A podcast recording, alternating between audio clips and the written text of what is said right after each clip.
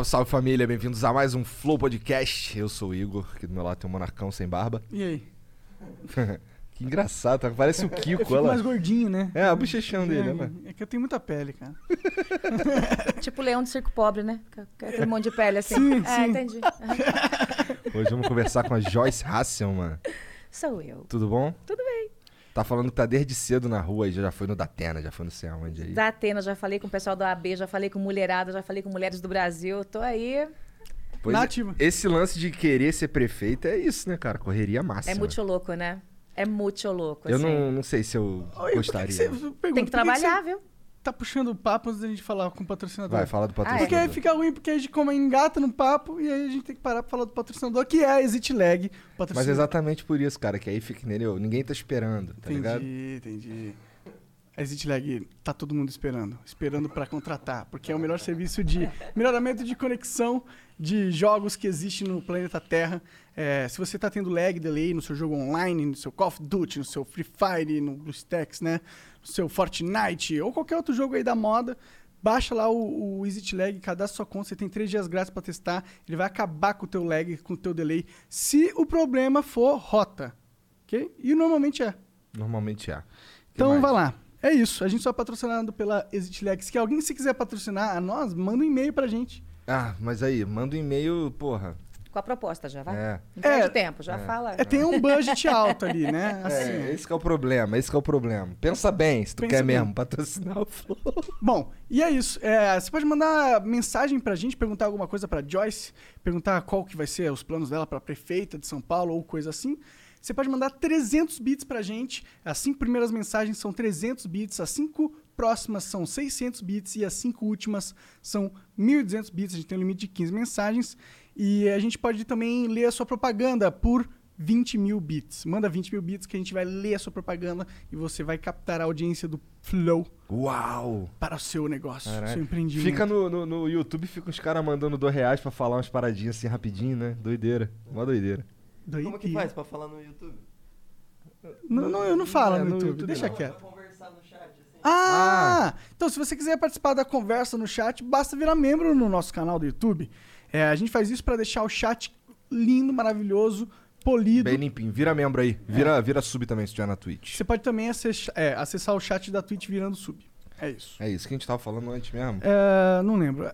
Tá falando da correria. cortou, Você tá falando da correria dela de, de, de prefeito. Verdade, verdade. Cara, eu não, não sei se eu. Se eu, eu não, não- não- Minha filha falou. A gente tava, eu tava conversando com ela, que ela tava fazendo um trabalhinho de casa sobre é, a profissão do papai, a profissão da mamãe e tal. Aí eu. Aí ela, pô, desenha o papai, desenha uma mesa, desenha um papai de fone com, com microfone e tal. Aí a, gente, aí a gente começou a falar do. Ela falou, pai, quem que já foi lá assim e tal? Pô, eu falei, a gente tá tendo todos os candidatos a prefeito e tal. Aí ela, por que, que você não é prefeito? Ah, filho. Porque eu tenho juízo, você tinha que ter respondido. Porque, cara, tá aí um Papai quer bagulho. ganhar dinheiro, filho. É isso aí, é isso aí, é isso aí, é isso aí. É isso aí, papai quer ganhar E dinheiro. por que, que tu quer virar prefeita? Porque eu sou muito louca. É, tu- É, eu sou- assim, eu, eu, eu devo ter um parafuso a menos. Eu sempre respondo isso. Porque, veja, eu sou a mulher mais votada da história desse país na Câmara. Cheguei como novata, liderei um governo muito louco, que é o governo Bolsonaro. Muito louco Muito louco, mesmo. esquizofrênico total. O que, que é líder de governo no Congresso? Né? É juntar a Câmara, 513 doidos da Câmara, deputados, com 81 malucos do Senado, 81 senadores. Aquela, e aqueles caras que já foram governador, Aham. que se acham assim, né, os lords, dizem que o Senado é melhor que o céu, porque não precisa morrer para ir pro Senado. Então o pessoal diz que é maravilhoso. Trabalha pouco, não faz porra nenhuma, e fica lá, né, fazendo aqueles discursos. E aí liderei o governo no primeiro ano, então lidava com o deputado, senador, todos os ministros, o presidente e consegui aprovar todas as reformas que o Brasil precisava no primeiro ano. Pá, aprovei tudo. Saí da liderança, quer dizer, saí não, né? Chutaram meu traseiro lá porque eu briguei com os filhos do presidente, aqueles três patetas. É, não, não, não vou defender vagabundo, né, gente? Aí briguei com os três lá e o presidente foi chantageado pelos filhos e me tirou da liderança. Aí virei líder do meu partido. Pô, Porque o presidente gostava de você, então, no não, ele caso? sempre gostou de mim. Aliás, Ainda gosta? Ali- ele, ele deve morrer de amor por mim. Ele deve morrer de saudade também. Porque enquanto eu estava lá, o governo não era estuprado.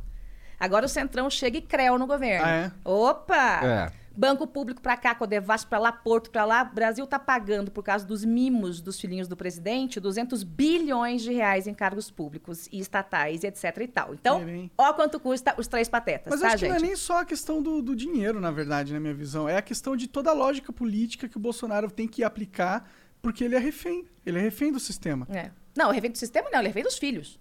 Mas o, Do sistema não, a gente conseguiu tocar no primeiro ano. E eu, e eu consegui tocar com todo mundo ali sem fazer essa palhaçada que eles estão fazendo. É que os- como os filhos eles estão, eu digo sistema no caso os filhos eles são corruptos, né? Aparentemente, né? É. Então ele não tem como É, como é que é? Tem que usar a palavra certa aí, Supostamente. supostamente. Supo- senão supostamente. fudeu, né? É ladrão, não, ladrão, Flávio é ladrão. Então, ladrão, supostamente eles são ladrão. ladrões e Esses caras ainda- Ladrão. esses caras ainda não te processaram, não, Joyce? Mas eu sei o que eles fizeram no verão passado. Então, Entendi. melhor, melhor não processar, amor. Melhor não processar, amor. Né, neném? E aí, é só pra eu complementar Claro. aí. É. Aí, eh, saí dali e assumi ah, os veículos de comunicação da Câmara. Então, eu sou deputada federal, fiz uma baita história, a primeira mulher a fazer essa história, né, de primeiro mandato e tal. Então eu poderia ficar lá. Eu continuo deputada, meu. Tá tudo certo. Né? Agora que passou o tsunami do governo esquizofrênico, que eu não lidero mais, podia estar tocando, aprovei um monte de projeto e tal. Aí eu não aguento ficar quieta, né? Porque eu entreguei as minhas promessas de campanha em oito meses de mandato. Prova que político pode fazer coisa que preste. Aque- Aquela, aquela tropa lá, aquela velharada que fica 30 anos, não aprova um projeto, não aprova porque não quer. Porque eu aprovei 30 medidas provisórias, a reforma da Previdência, mais ou menos uns 40 PLNs que são projetos de crédito. Pô, aí você olha os caras, 30 anos, não aprovou nada. Nada, nada, nada. É surreal. Aí, beleza. Olhei, olhei. Só, só dá pra olhar o Bolsonaro e ver que ele de fato ficou lá 30 anos Não e fez era... porra nenhuma. Só discurso, né? Aquela coisa É. toda.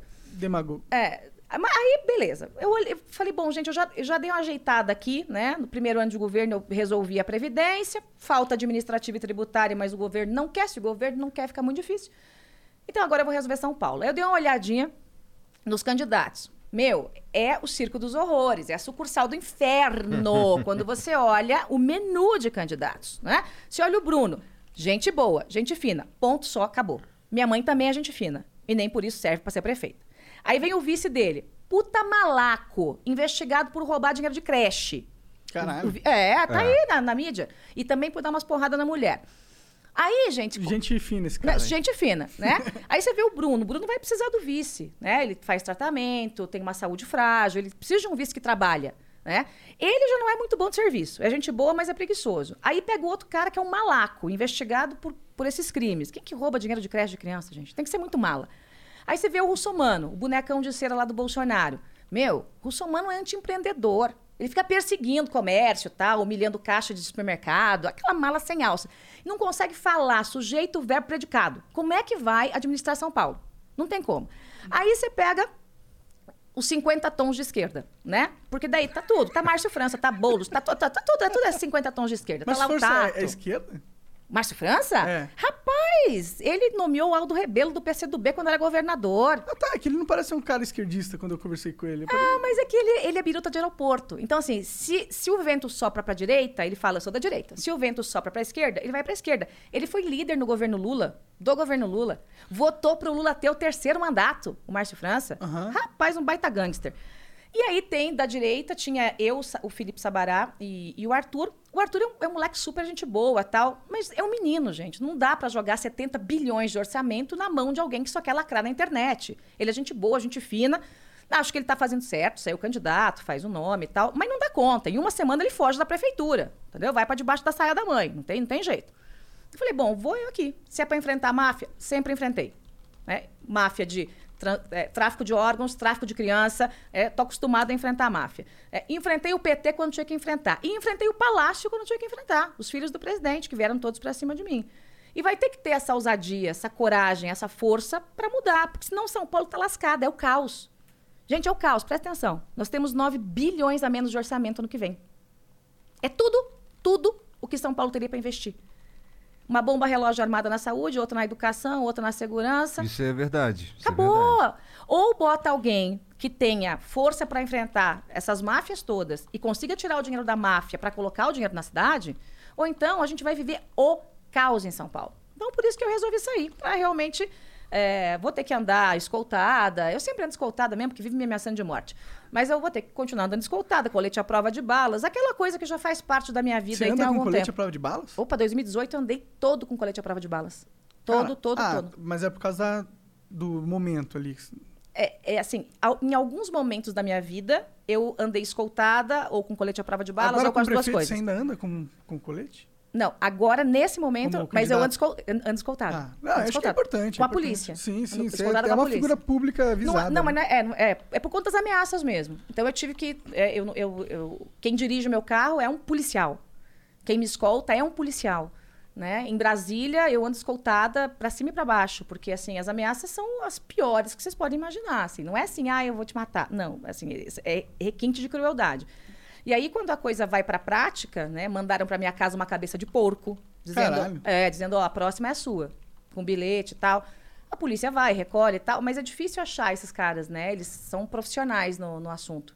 Então, mas eu não tenho medo de bandido, não. Não tenho medo de bandido de jeito nenhum. Caralho, mas, mas esse medo existe um dia, eu imagino, ou não? Eu teria um pouco de cagaço É, se eu encontrasse chegar uma uma cabeça, cabeça de porco em casa, porco assim. em Eu falei, caralho, Cara, sabe o que eu beleza. fiz? Ah. Tem esse vídeo na internet. Eu peguei o celular, gravei, e falei, eu vou assar essa cabeça de porco, vou comer essa cabeça de porco. Eu não vou parar de trabalhar porque vocês estão me ameaçando. Você acha que eu vou parar? Eu tenho cara de quem para por causa de ameaça? Vocês não me conhecem. Fui pra cima. Aí liguei pro delegado. Falei, eu vou assar a cabeça e vou comer. Ele falou, não faça isso que é prova do crime. Não faça isso. A gente vai recolher a cabeça aí. Mas, é, assim, claro, ninguém gosta de estar né, na mira do crime, seja criminoso político, criminoso que de outras áreas. Mas alguém tem que fazer. E São Paulo chegou num ponto que, se o poder público, né, o prefeito, não atuar com a justiça e a polícia, não tem o que fazer, gente. Aí o caminho é o aeroporto. O caminho é o aeroporto. Porque São Paulo vai estar quebrada no que vem. Se não enfrentar essas máfias, não tem dinheiro para nada. A gente vai entrar, assim, numa falência generalizada. As crianças sem escola, né? A saúde do jeito que está, essa esculhambação toda, porque falou de Covid, Covid, Covid, e o resto, ninguém fez nada. Né? Então tem gente morrendo de hérnia umbilical. Quem é que morre de hérnia umbilical? Quem em São Paulo morre. né? Então, assim, é, eu tenho que fazer aqui o que eu fiz em Brasília. Né? Produzir em quatro anos como prefeita o que não fizeram nos últimos 40. Que é o que eu fiz lá. Em um ano eu fiz 30. Então aqui em quatro eu faço 40 anos. Tranquilo. Entendi. Essas máfias, máfias que tu tá falando, tu, tu imagi- PCC, tudo PCC. É o PCC, é PCC, verdade. Eu tava pensando nisso. PCC. Lidar com as máfias em São Paulo é lidar com o PCC. PCC. Que não PCC. é só uma máfia, é tipo uma organização criminosa internacional que tá se tornando. Os caras, eles estão profissionalizando, tá ligado? Meu, eles O têm até tá- tribunal. Eles têm tribunal, igual na justiça, assim. Primeira instância, segunda instância, terceira instância. Os caras, o negócio ali é Caraca, é um pesado. estado paralelo mesmo É um estado paralelo mesmo. E aí o que acontece? Uma parte da Câmara de Vereadores, aqueles, aqueles vereadores, sabe aquele bem famoso, aquele que tem o sobrenome, que é o que sai da teta da vaca? Então tem uma parte ali da Câmara de Vereadores que tem assim relações íntimas com máfias, entendeu? E eles mandam e desmandam. Eles mandam e desmandam na, na, na capital. E aí, quando chega um prefeito que é frouxo, nem todos são corruptos, mas são corruptos ou frouxos. O corrupto fica porque sobra grana pro bolso dele. O frouxo não enfrenta porque é frouxo. Vai falar, eu vou medo. enfrentar, tô fora, né? E aí a coisa vai ficando, entra prefeito, sai prefeito, entra prefeito, sai prefeito, e a coisa fica e a máfia só fica. tem corrupto e frouxo, então. Quem Só, tá- corrupto e frouxo. Corrupto e frouxo. É. E em alguns casos as duas coisas, corrupto e frouxo. Aí é pior ainda. É pior. Eu acho que a maioria era corrupto e frouxo. É isso, gente. Então, tô aqui, eu da pá virada pra resolver esse negócio. E tu tava falando que tu sempre foi da pá virada, né? Sempre. Que aí quando tu... Eu achava que eu era xirra quando era criança. Super foda. Sério, eu achava, eu achava Xirra que é era foda, aham. Pela honra de Grayskull. Ah, era massa, gente. E aí eu ia, eu, assim, pequenininha na escola, seis, sete anos, aí os meninos, mala pra caramba, ia lá, puxava o cabelo das meninas, puxava a saia das meninas, eu ia e batia em todos os meninos. Não deixava, né? Então, sempre protegendo lá aqueles que precisavam. Era, era eu, era eu. Xirra. É, meu pai Gostei. chegava muito louco em casa, queria tal, dar uns gritos com a minha mãe, eu pulava na frente. Ninguém grita com a minha mãe. Eu. Tu é Aí filha única? não, tem três. Aí É? sobrava pra mim, né? Tomava umas na orelha. é isso, gente. É isso assim. Aí é, minha vida foi assim. Foi, foi comprando brigas de pessoas que não podiam se defender. Né? E o povo de São Paulo foi abandonado. Essa que é a verdade. Foi abandonado, gente. Abandonado. Né? Tem gente que fala, ah, Joyce, mas eu não, não gosto muito de você porque eu votei em você e você brigou com os filhos do presidente, não sei o quê, não sei o quê, não sei o quê. Eu falo, mas não é pra gostar de mim. É pra gostar de São Paulo. Não é pra votar, porque, ah, ele é bonitinha, tem olho verde. Não, vota no que é melhor pra São Paulo. Ah, não gosta de mim? Tampa o nariz e vota do mesmo jeito, porque eu sou melhor pra São Paulo. É isso, é só isso. Não adianta, ah, vou votar no meu amiguinho. Política não é isso, não pode ser isso. Não pode, Ah, ah, vou votar no meu amiguinho, vou ferrar todo mundo. Vou ferrar São Paulo todinha. Ah, Não dá, né? a quando você brigou com os Bolsonaro, ah, então você teve um, um choque muito grande do seu eleitorado. Eu acompanhei isso nas, na mídia. É, isso eh, se perdura até hoje? Ou você acha, você acha que o Bolsonaro ainda mantém essa base forte que ele tinha no começo do, do mandato? No começo, não, mas ele mantém uma base. Ele não mantém toda a base. Porque tem, uma, tem uma, uma lista gigante dos decepcionados, né? Os desiludidos. Como eu, por exemplo. Pô, quando o cara começa a desmontar é, todo o combate à corrupção, quando o cara começa, sabe, a botar lá os petistas lá na PGR. É ele, ele e tal, acabou com a Lava Jato porque não existe mais corrupção no governo. É só na casa dele, né? Só, só, no, só no Não, na casa É. dele, não É, sei só, também, só, cara. pelo amor de Deus. Ah, e o, e o cheque da Michelle? Pois é, tem o cheque da Michelle, 80 pau, né? 89. Né? Caralho. Ah, eu, eu acho que esse cara, o Bolsonaro é um- uma raposa velha da política que provavelmente usou todas as artimanhas e, e técnicas que o político tradicional usa para É, ganhar mas- dinheiro, para ganhar poder. Eu acho, assim, pelo que a gente vê, a base, obviamente que não é a mesma, mas tem um grupo ali mais radical, barulhento, e um grupo que, tipo, não quer enxergar a verdade, sabe? É isso que é triste. Tem gente que, que quer ser cega, tipo assim, eu sou cego, sou cego, quero ser cego, quero ser cego. Você tá vendo o trem acontecendo, você tá vendo lá os mais de mil depósitos, você tá vendo a denúncia do Ministério é. Público, você tá vendo o meu. E o cara vai lá, ai, mito, honesto. Gente, não é continue gostando dele, mas por outra coisa, não porque é honesto. Ah, eu gosto porque ele é machão, eu gosto Ele porque pode ele ser autêntico, e eu acho fala que é essa parada é. que a galera É também isso, associa. ele. entendeu? É, Então, assim, olha a verdade. Quer continuar do lado do cara? Beleza, continua. Eu continuo votando com o governo. Eu sou a deputada que mais vota com o governo. Eu voto mais que o Eduardo Bolsonaro com o governo. Eu voto 98%, porque o Eduardo não aparece para trabalhar. Por isso que ele não vota muito. é, vagabundão total, gente. Total vagabundão. E, assim, então, assim, eu continuo Eu, votando. eu acho que eu entendo muito melhor agora por que, que tu anda com segurança, etc. Tá, tá, tá- tá entendendo, né? Tá entendendo. Só que assim, meu, é, eu não preciso concordar com a esculhambação para continuar ajudando o governo e o país. Eu continuo ajudando. Eu só vou votar contra o governo quando o projeto for ruim, para o Brasil. Aí eu voto contra, lógico, né? Porque os políticos, eles são muito loucos, A assim. gente não, sei- a gente não, tá faltando isso, coisa, pessoas que votem de acordo com o que elas acreditam de Sim, verdade. Sim. Porque eu- percebo que é tudo um. Assim, a sensação que eu tenho é que tem um, é um teatro É. muito caro. que, a Muito gente, caro. Que, que tá rolando no Brasil há muito tempo. Porque os caras, eles fazem uns conchavos, daí eu fui eleito, falei isso daqui pra ser eleito só, mas foi só pra ser eleito, que se foda. Eu acho isso horrível. Por exemplo, você, você tá falando aí que você ah, vota com o governo pra caralho. Porque tu se elegeu ah, defendendo essa porra aí. A pauta. Né? Pois é, a pauta. A pauta. Então É. o governo tá mantendo a pauta. Algumas pautas sim, outras não. Então, por exemplo, quando a pauta é corporativista, eu voto contra. Então, sei lá, na reforma da Previdência, por exemplo, eu liderei a reforma em todo o Brasil e no Congresso Nacional. Pô, a gente queria um, trilhão de economia. E se não tivesse feito a reforma, o Brasil estava quebrado agora, ainda mais com a pandemia. Aí, lá pelas tantas, vem o, o- o Bolsonaro e manda um projeto que é um, um- um- texto lá para a gente aposentar mais cedo policial federal. Né? 53 mulheres, 54 homens, salário lá é quase 30 pau. Eu falei assim, olha, eu, eu tenho todo respeito pelos policiais, eu acho que eles tinham que ganhar 100 mil reais por mês, mas a gente não está falando da Suíça nem da Suécia, a gente está falando do Brasil. Eu não posso pedir para o tiozinho da enxada, que vai ganhar um salário mínimo, trabalhar até 65, e aposentar alguém que está numa condição muito melhor, com um ótimo salário, ganhando salário integral, Aham. aos 53. Eu não vou fazer isso. Vai fazer, não vou, não vou. E aí eu consegui segurar na CCJ, mas no plenário a gente foi atropelado. Por uma questão de decência com a população. Então, quando a pauta é corporativista, ah, vou criar mais ministério. Eu voto contra, eu votei contra a criação do ministério agora que ele fez das comunicações. Para que criar ministério? Para dar lá pro, pro, pro, pro eh, genro lá do Silvio Santos? Ah, vai se lascar. E o povo pagando a conta? Então, votei contra. Agora, as reformas, projetos de crédito, todos eu voto com, com o governo. Entendi. Nossa, é, pois é, sinto muita falta dessa porra aí, uns caras que votem de acordo com o que eles pensam de verdade. É, mas aí tem que andar escoltado, igual eu. Não é pra qualquer um, meu bem. Mas, Com Joyce, fazer colete o, fazer o prova de certo balas. não é pra qualquer um. Supondo que você ganhe pra prefeita agora, é, qual, como que você. Tipo, eu entendo que você tem coragem, mas qual é a estratégia Tipo, como que quebra uma má? Como que quebra o PCC, tá ligado? Eu acho que talvez seja impossível pro o prefeito de São Paulo fazer, tá Não, ligado? não é não. Como é não, que você. Pra destruir o PCC? Não, não, não é, prefeito? não é destruir o PCC, é Ah. tirar o PCC de dentro da prefeitura, é só isso. Ah, entendi. É? O crime organizado tem que ser combatido, polícia militar, polícia civil, polícia federal, isso aí é coisa do Estado.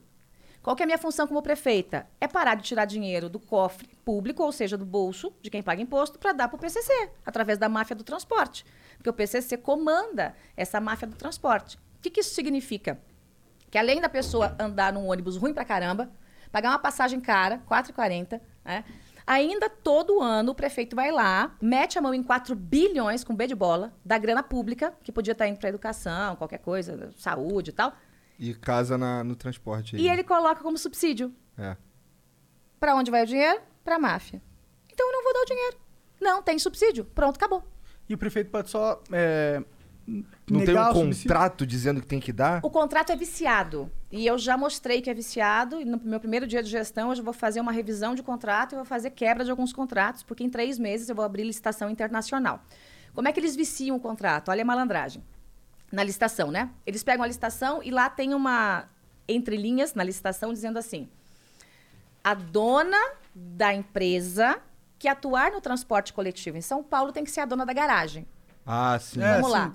São Paulo, terrenos gigantes para Aham. garagem de ônibus. Quem é que é dono de garagem de ônibus em São Paulo, além das que já estão aqui? Ninguém, de fato. Logo, Ninguém vai quem comprar. ganha? É. Quem ganha? Sempre as mesmas. Então eles acharam o jeitinho, mas a loira burra aqui, viu? O jeitinho, entendeu? Porque eles, eles acham que me enganam. Isso já- faz- será que faz muito tempo esse, esse esquema aí? Faz, faz, faz, faz. Só que isso aumenta, né? Eu denunciei uma máfia dessa no Paraná. E, e eu consegui baixar na época, a- eu como jornalista, não era nem política nem nada. Eu consegui baixar do dia pra noite a tarifa em 23 centavos. Porra. Porque eu provei para o juiz que havia um esquema, o juiz deu de ofício. Ele nem abriu o processo, ele deu de ofício, ele derrubou a tarifa em 23 centavos, é, porque eu provei por A mais B. Então, eu sei do que eu estou falando. Aonde isso? Isso foi em Ponta Grossa. Ponta Grossa. Ponta Grossa, é um pouco antes de ir para Curitiba.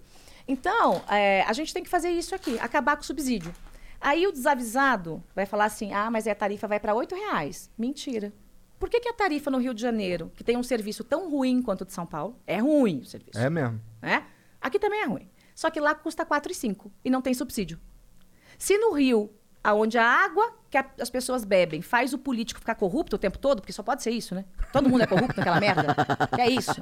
Pô, deve ser na água Todos o os problema. governadores aí, dos os Pô. últimos, estão tão fodidos. Se no Rio, que eles devem levar dinheiro pra caramba, né? As propininhas lá, não tem subsídio? Por que, que São Paulo, que tem um volume muito maior de pessoas, ou seja, o rateio é maior, logo a passagem tinha que ser menor. Por que, que aqui tem subsídio? Porque a máfia leva. Máfia leva. Acabou. Cara, então eu que- vou chutar o PCC da prefeitura. Eu não tenho como acabar com o PCC em São Paulo. Aí é um problema, né, que é da segurança pública como um todo. Mas da prefeitura, pé nos fundilhos dele. No fundilho é bom, adoro. E você pretende abrir pra internacionalmente? Internacional. Como que É, como é que vai funciona? funcionar isso? Abre, com- abre, abre a, a- Eu desenho o modelo da seguinte forma: quem é a dona da garagem? A prefeitura. Eu vou cuidar da garagem, pessoalmente. Não vou nem ter secretário para isso. Eu vou cuidar da garagem. Até porque eu vou acabar com um monte de secretaria. Vou acabar com SP Trans, esse penduricalho todo aí, eu vou acabar. Então, eu cuido da garagem. Quando eu cuido da garagem, empresas do mundo inteiro podem fazer a concorrência aqui. E de outros estados também. Você imagina que empresa não vai ficar de olho no maior mercado de ônibus do país, que é a cidade de São Paulo? É uma isso aqui é enorme. Gente, isso aqui é ouro. É ouro. Na área do lixo, ouro. Na área do transporte, ouro. Então, claro que as empresas vão querer vir para cá. E aí eu dou um tacape na mão de cada uma, O que que é um TACAP? um, um porrete. Ah, Um porrete, Ah, tá. na, um porrete na mão de cada uma e eu quero a briga pelo menor preço e melhor serviço. Quem me oferecer ônibus com Wi-Fi, com internet, tudo, com ar-condicionado, adaptado bonitinho para cadeirante, muitos ônibus e a tarifa mais baixa, ganha licitação. Esse é o modelo de licitação que atende o interesse público. O resto, gente, não atende picareta. É isso. Então, o modelo de licitação é esse. Ninguém ganha dinheiro além do que tem que ganhar, uma tarifa justa, um bom serviço. Então, se chegar uma empresa, que sa- essa empresa lá de, sei lá, dos Estados Unidos, né? Vai montar a frota aqui no Brasil. Ah, não, eu vou cobrar 4 reais a tarifa e não R$ 4,40 eu vou oferecer ônibus maravilhoso e tal. Beleza, é você, vem pra dentro. Acabou. Entendi. Essa, da- e tem ou- alguma outra máfia que tu tá de olho também? Lixo. O lixo aqui também é zoado? Não, é o lixo das grandes capitais brasileiras todas. É um grande nicho, né, de, de, de máfia, porque O lixo é, é um serviço essencial, não pode parar. Aham. Né? Então, muitas vezes o prefeito fica refém disso. E. É porque se parar o lixo, porra, a população É, a fica louca, se né? Fudeu num- numa época aí por causa disso, não é? Ela foi enfrentar a máfia e eles só pararam de coletar o lixo e a cidade começou a feder. É, então, para você fazer esse enfrentamento, tem que ser um pouco mais inteligente do que foi a Irundina. Você não pode, ah, vou enfrentar sem ter a solução, né? Primeiro você tem que ter a solução. Você tem a solução e aí você eh, eh, enfrenta o problema, né? É, mas o, o, o que a gente tem que fazer, para não sair quebrando todos os contratos, né, é fazer revisão dos contratos. Chama as empresas. Fala assim, amiguinho, eu sei o que você fez no verão passado. Daqui para frente não vai ser assim. Quer prestar serviço? Então vai ser direitinho. É o serviço bem prestado, o preço baratinho, porque é o povo que paga. Quer, é assim. Não quer, aí beleza. Aí a gente vai para o enfrentamento. Né? Primeiro a gente tenta no, no amorzinho. Se não der no amorzinho, a gente vai para o enfrentamento. Né? Mas tem uma máfia danada. Tem máfia de creche. Essa que é, que é, que é comandada aí pelo o vice-prefeito do, do Bruno. né? O cara tem, tem a família dele, que tem um monte de imóvel superfaturado para alugar para a prefeitura para montar creche. Caralho, É, cara. surreal, meu. Realmente é surreal. É, É algo surreal. que, porra, tu fica. Ô, o PSDB não montou máfia da merenda um tempo atrás aí, que estava em todos os jornais, não sei o quê, não sei o quê. Então, assim, gente, essa gente é isso. É isso. É Pra isso. acabar com essa máfia é fácil. É um- o prefeito decide, não precisa dos vereadores. Não, não, não. Em relação aos contratos, não precisa de vereador. Não. É prefeitura, justiça, empresa. Tá? É, obviamente, vai- eu vou trazer todos os órgãos de justiça para o meu lado. Eu sou muito parceira do Ministério Público, sempre fui. Até porque, enfim, sou biógrafa do Sérgio Moro, ativista da Lava Jato. Então, eu tenho uma, uma proximidade muito grande com o Ministério Público. O Ministério Público vai ter cadeira dentro da prefeitura. Sim. Eu quero que eles vejam os contratos antes. Porque acontece o seguinte: o prefeito faz malandragem e os secretários, aí eles fazem os contratos picareta lá. Aí começa a obra, começa o serviço, começa isso, começa aquilo, a justiça vai no meio do negócio e embarga. Igual o Rodonel aqui. Aham. Embarga. Já gastou dinheiro que não Depois acaba que mais. O trem já tá todo lascado. Então vamos fazer diferente. Traz antes. Senta aqui, Ministério Público. Senta aqui, Tribunal de Contas. Senta aqui, procuradores do município. Tá bonitinho? Tá tudo dentro dos conformes? Todo mundo põe a digital? Então, beleza, toca pra frente. Não tem nenhum impedimento isso daí? Não. Ninguém faz isso porque. Por quê? Caso que gosta do esquema. Por que, que o Bruno Covas não fez isso? Porque é frouxo. Puta bunda mole, gente boa, Ele mas poderia puta ter bunda feito mesmo mole. tendo herdado a, a prefeitura? É, ele, ele, ele ia ter que denunciar os prefeitos anteriores, né? Porque quando você vai puxando o fio e seguindo o rastro do dinheiro, você vai ter que chegar em quem começou isso. E aí você vai lá atrás do negócio. E aí deve ser algo do ciclo político dele. Não, não, na verdade isso começou com um esquema de máfia de transporte mesmo ligado ao PT. Ah, é? Só que o problema é que é, os prefeitos gostaram daquilo ou tinham medo de enfrentar. Entendi. Entendeu? Então a coisa foi deixando, eles foram empurrando com a barriga. E... Ele pode ser culpado por ter medo de enfrentar? Ele é, pode ser cu- passivo Olha, de culpa na lei, se assim? a lei no Brasil funcionasse como deveria funcionar, sim, porque isso é prevaricação. Prevaricação, esse palavrão, significa você não fazer a sua função pública como deveria fazer. Então você prevarica. Uhum. tá? Então um juiz que não julga está prevaricando. né? Um presidente que não executa está prevaricando. né? Então, é, em, ulti- em última instância, sim. Mas não é séria a justiça brasileira com os políticos, né, gente? Não. É séria com o ladrão de galinha. É, sério, Com os, até demais, políticos, severo com, até com os demais. políticos é essa, essa farra aí de Flávio rachadinha pra cá, outro pra lá, não sei o quê, e não acontece nada. É, então é, é brincadeira um negócio desse, né? É, esse daí é um, é um dos piores aspectos, eu acho, da, da política no Brasil. O que, que você acha de uma. Você acha que uma reforma política profunda é algo que ajudaria a mudar essa porra toda, essa dança das cadeiras, essa. Sim, mas toda vez que falou- falou-se em reforma política do Brasil, sempre foi para fugir de algum outro tema. Né? Ah, corrupção, petrolão, reforma política. Ah, mensalão, reforma política. Ah, Flávio Rachadinha, reforma política. A gente tem que pensar muito assim para não usar a reforma política tão necessária no Brasil como um subterfúgio para fugir do problema que está no nosso nariz. Então, nós temos problemas graves para serem enfrentados agora. E pensar numa reforma política é, mas tem que pensar numa reforma política de um jeito muito engajado, com a participação da população. Porque senão vai piorar. A última reforma que teve piorou. Piorou, gente. Piorou, foi péssima, tanto a política quanto a eleitoral. Foi, é, foi péssima. Ao invés deles darem um remédio para curar o paciente da corrupção, eles mataram o paciente. E aí criaram o fundão. Então, eles impediram as pessoas, as empresas, de doarem de forma honesta, é, cortaram tudo e criaram um fundão. O que, que tinha que ter feito? Parece bem é, preguiçoso isso, É né? preguiçoso. É. O que, que tinha que ter feito? Ó, vamos fazer o seguinte: as empresas podem doar. Beleza, normal. Só que caixa 2 é corrupção. Pegou caixa 2, cana. É. Resolveu o problema. Caixa 2, corrupção. Pegou caixa 2, cana. Pronto. Pois é. né? Mas Parece não. simples, né? Deveria ser, né? Deveria ser. É, e aí criaram o, é, é, o fundão e, enfim, tudo que vocês já sabem em relação a isso. Eu acho que a gente tem que rever essa lei o mais rápido possível, inclusive. Eu, eu sempre sugiro para todos os candidatos que a gente devia pegar e associar o fundão ao CPF. Ou seja, você tem um valor X, cada cidadão tem igualmente direito a uma porção desse valor e ele pode direcionar esse valor para a candidatura que ele quiser. De Então- forma anônima e tal. De forma anônima, através do aplicativo dele, tá ligado? É uma ideia. Não é ruim. Porque aí você tem um dinheiro que o governo tá dando, mas quem decide é a população. Tá, mas aí tem um problema também, né? Hum. O cara que é esclarecido, o cara que não é. Você vai no curral eleitoral lá no, no Nordeste, onde o PT ameaça as pessoas com uma cesta básica, se você não votar em mim, você não, não eu já come. vi isso. Aí o cabra vai dizer, vai tudo pra mim, ou então você tá lascado. É. Então, tem, assim, isso vale pra quem acontece, tem né? consciência política.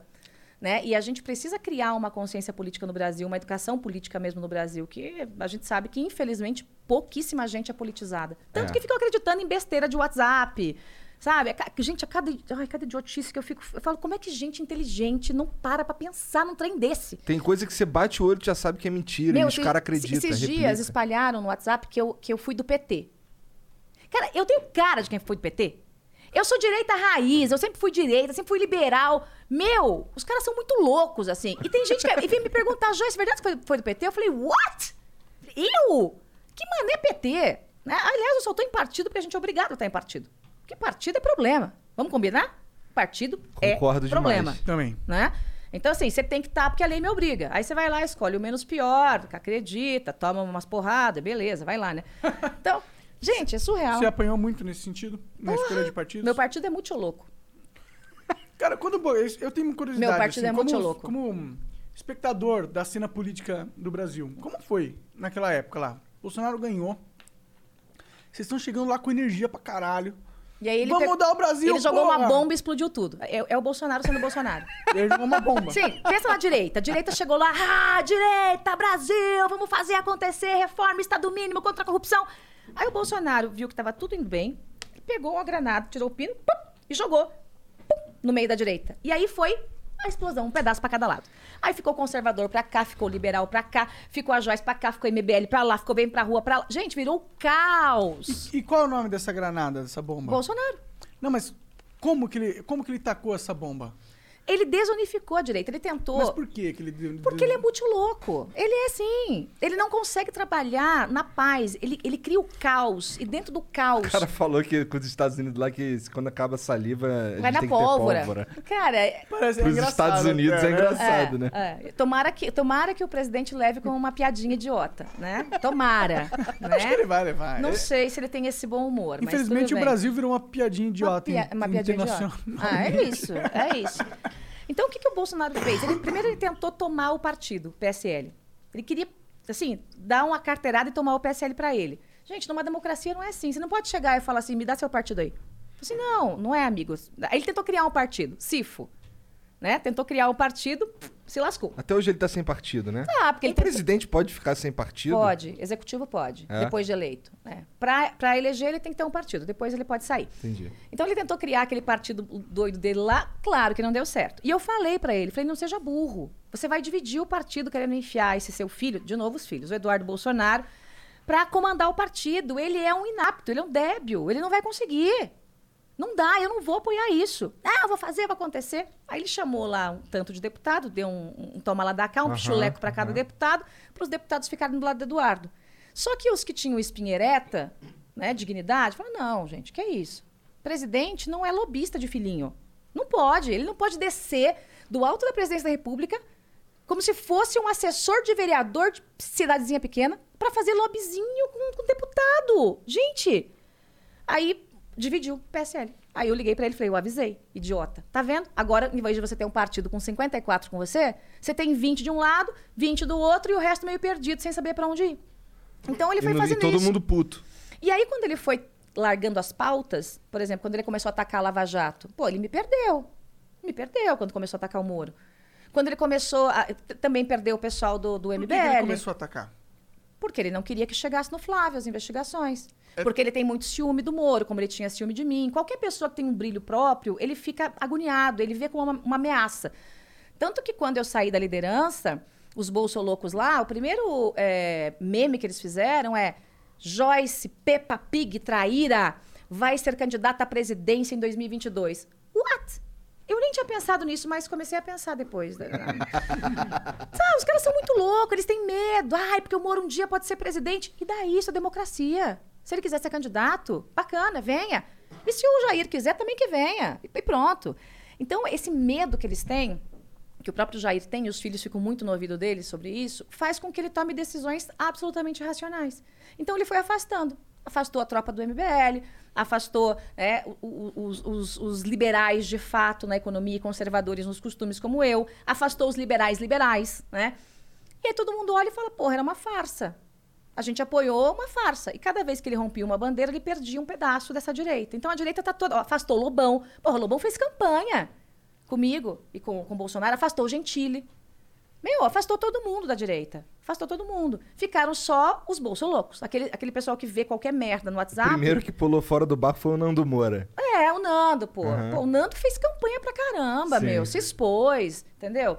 Então, é, as pessoas que pensam, que enxergam o que foi feito, elas, elas falam, bom, eu prometi uma coisa, o cabra tá fazendo outra. Eu tenho vergonha, meu. Então, eu vou né, tirar o pé. É isso. Pois é, é bom, pelo menos isso é, um, isso é, um, é algo que, vamos lá, do lado do presidente existe uma, um enfraquecimento. Mas eu, eu, eu enxergo do lado da sociedade, assim, eu acho, eu vejo como positivo que, que a gente que temos pessoas que estão focadas no seu próprio, na sua própria agenda, sabe? Em vez de não são todos é, bolsoloucos, como tu falou. Sim. Então, assim, pra mim, eu. Porque eu vi, eu vi bastante é, endeusamento de, de, outros, de outros presidentes, do Lula, Lula, por exemplo. é. Então, é, que independente do cara tá certo ou errado, tava lá a base inteira lá e tal. Então, assim, se você tá, tá vendo que algo tá errado na sua opinião, nas- dentro do que você acredita, e você sai daquilo ali, eu vejo isso como, sei lá, um. A a gente tá acordando, vai? Eu acho, sei lá, a Ou sociedade. talvez a assim. direita tá realmente se organizando, né? Porque o, eu acho que o que aconteceu foi que o Bolsonaro, junto com, infelizmente, o Olavo de Carvalho, meio que pegou uma, uma direita que tava meio esquecida, tá ligado? Por causa dos. Fez ela acreditar no seu potencial. É, e uniu. E, e aí, finalmente, no Brasil, a gente tinha uma direita, É. né? E aí, o que acontece? Eles- Vocês ganharam, era tão forte que vocês ganharam, chegaram lá. Só que aí, chegaram no poder e tal. O que, que a gente faz com o poder? Aí, pum, quebra todo mundo. Aí dá, pro- dá pro tem- Centrão, foi isso que ele fez. O que faz com o poder? Dá pro Centrão. É. É, foi isso que ele Quase fez. todo mundo fez até agora, né? Cara, é surreal, meu. Ele tem os vídeos dele xingando o Ciro Nogueira. Sim, sim. Agora ele tá lá agarradinho com o Ciro Nogueira. Tem vídeo dele chamando o Arthur Lira de bandido. O Arthur Lira hoje é o líder do governo. É o cara que informalmente é o líder. Meu, Ah, informalmente. é, porque o formal é também do mesmo partido dele, é o Ricardo Barros, que foi ministro da Dilma. Depois do Temer também. Mas é isso, entendeu, gente? Então é isso. Ele, ele, ele explodiu a direita e entregou o governo pro, pro Centrão. Você acha que ele ganha reeleição, tendo feito tudo isso aí? Acho difícil, mas na- no, no Brasil nada é impossível. Tipo, O Trump se fudeu, né? se repetir o cenário, por exemplo, Hum. é, PT e, e Bolsonaro. as hoje, possível hoje, o que o Datena, ganhe. hoje o Datena me perguntou: ah, se, se você votaria de novo nele? Eu falo, "Ué, depende. Se tiver um nome melhor, não. Mas se for ele e o, e o PT, eu voto nele. Hum, eu também. Entendeu? É isso, gente. Ah, tem o ruim e o pior. Então você tampa o nariz e vota no ruim. É isso. E é o que eu falo para alguns bolsonaristas hoje. Falo, você go- gosta de mim? Não gosta? O problema é seu, eu gosto da cidade. Tampa o nariz e vota em mim que eu sou melhor para a cidade. É isso, é eu que vou resolver a parada. Então pensa em você, na sua família e na cidade. Depois se decide se você gosta do jeito que eu falo, do jeito que eu me visto, se gosta, gostava mais de mim quando eu era gorda, ou gosta agora que eu tô magra, se gostava de mim pepa, ou se gostava de mim agora fitness. Então, tanto faz, porra.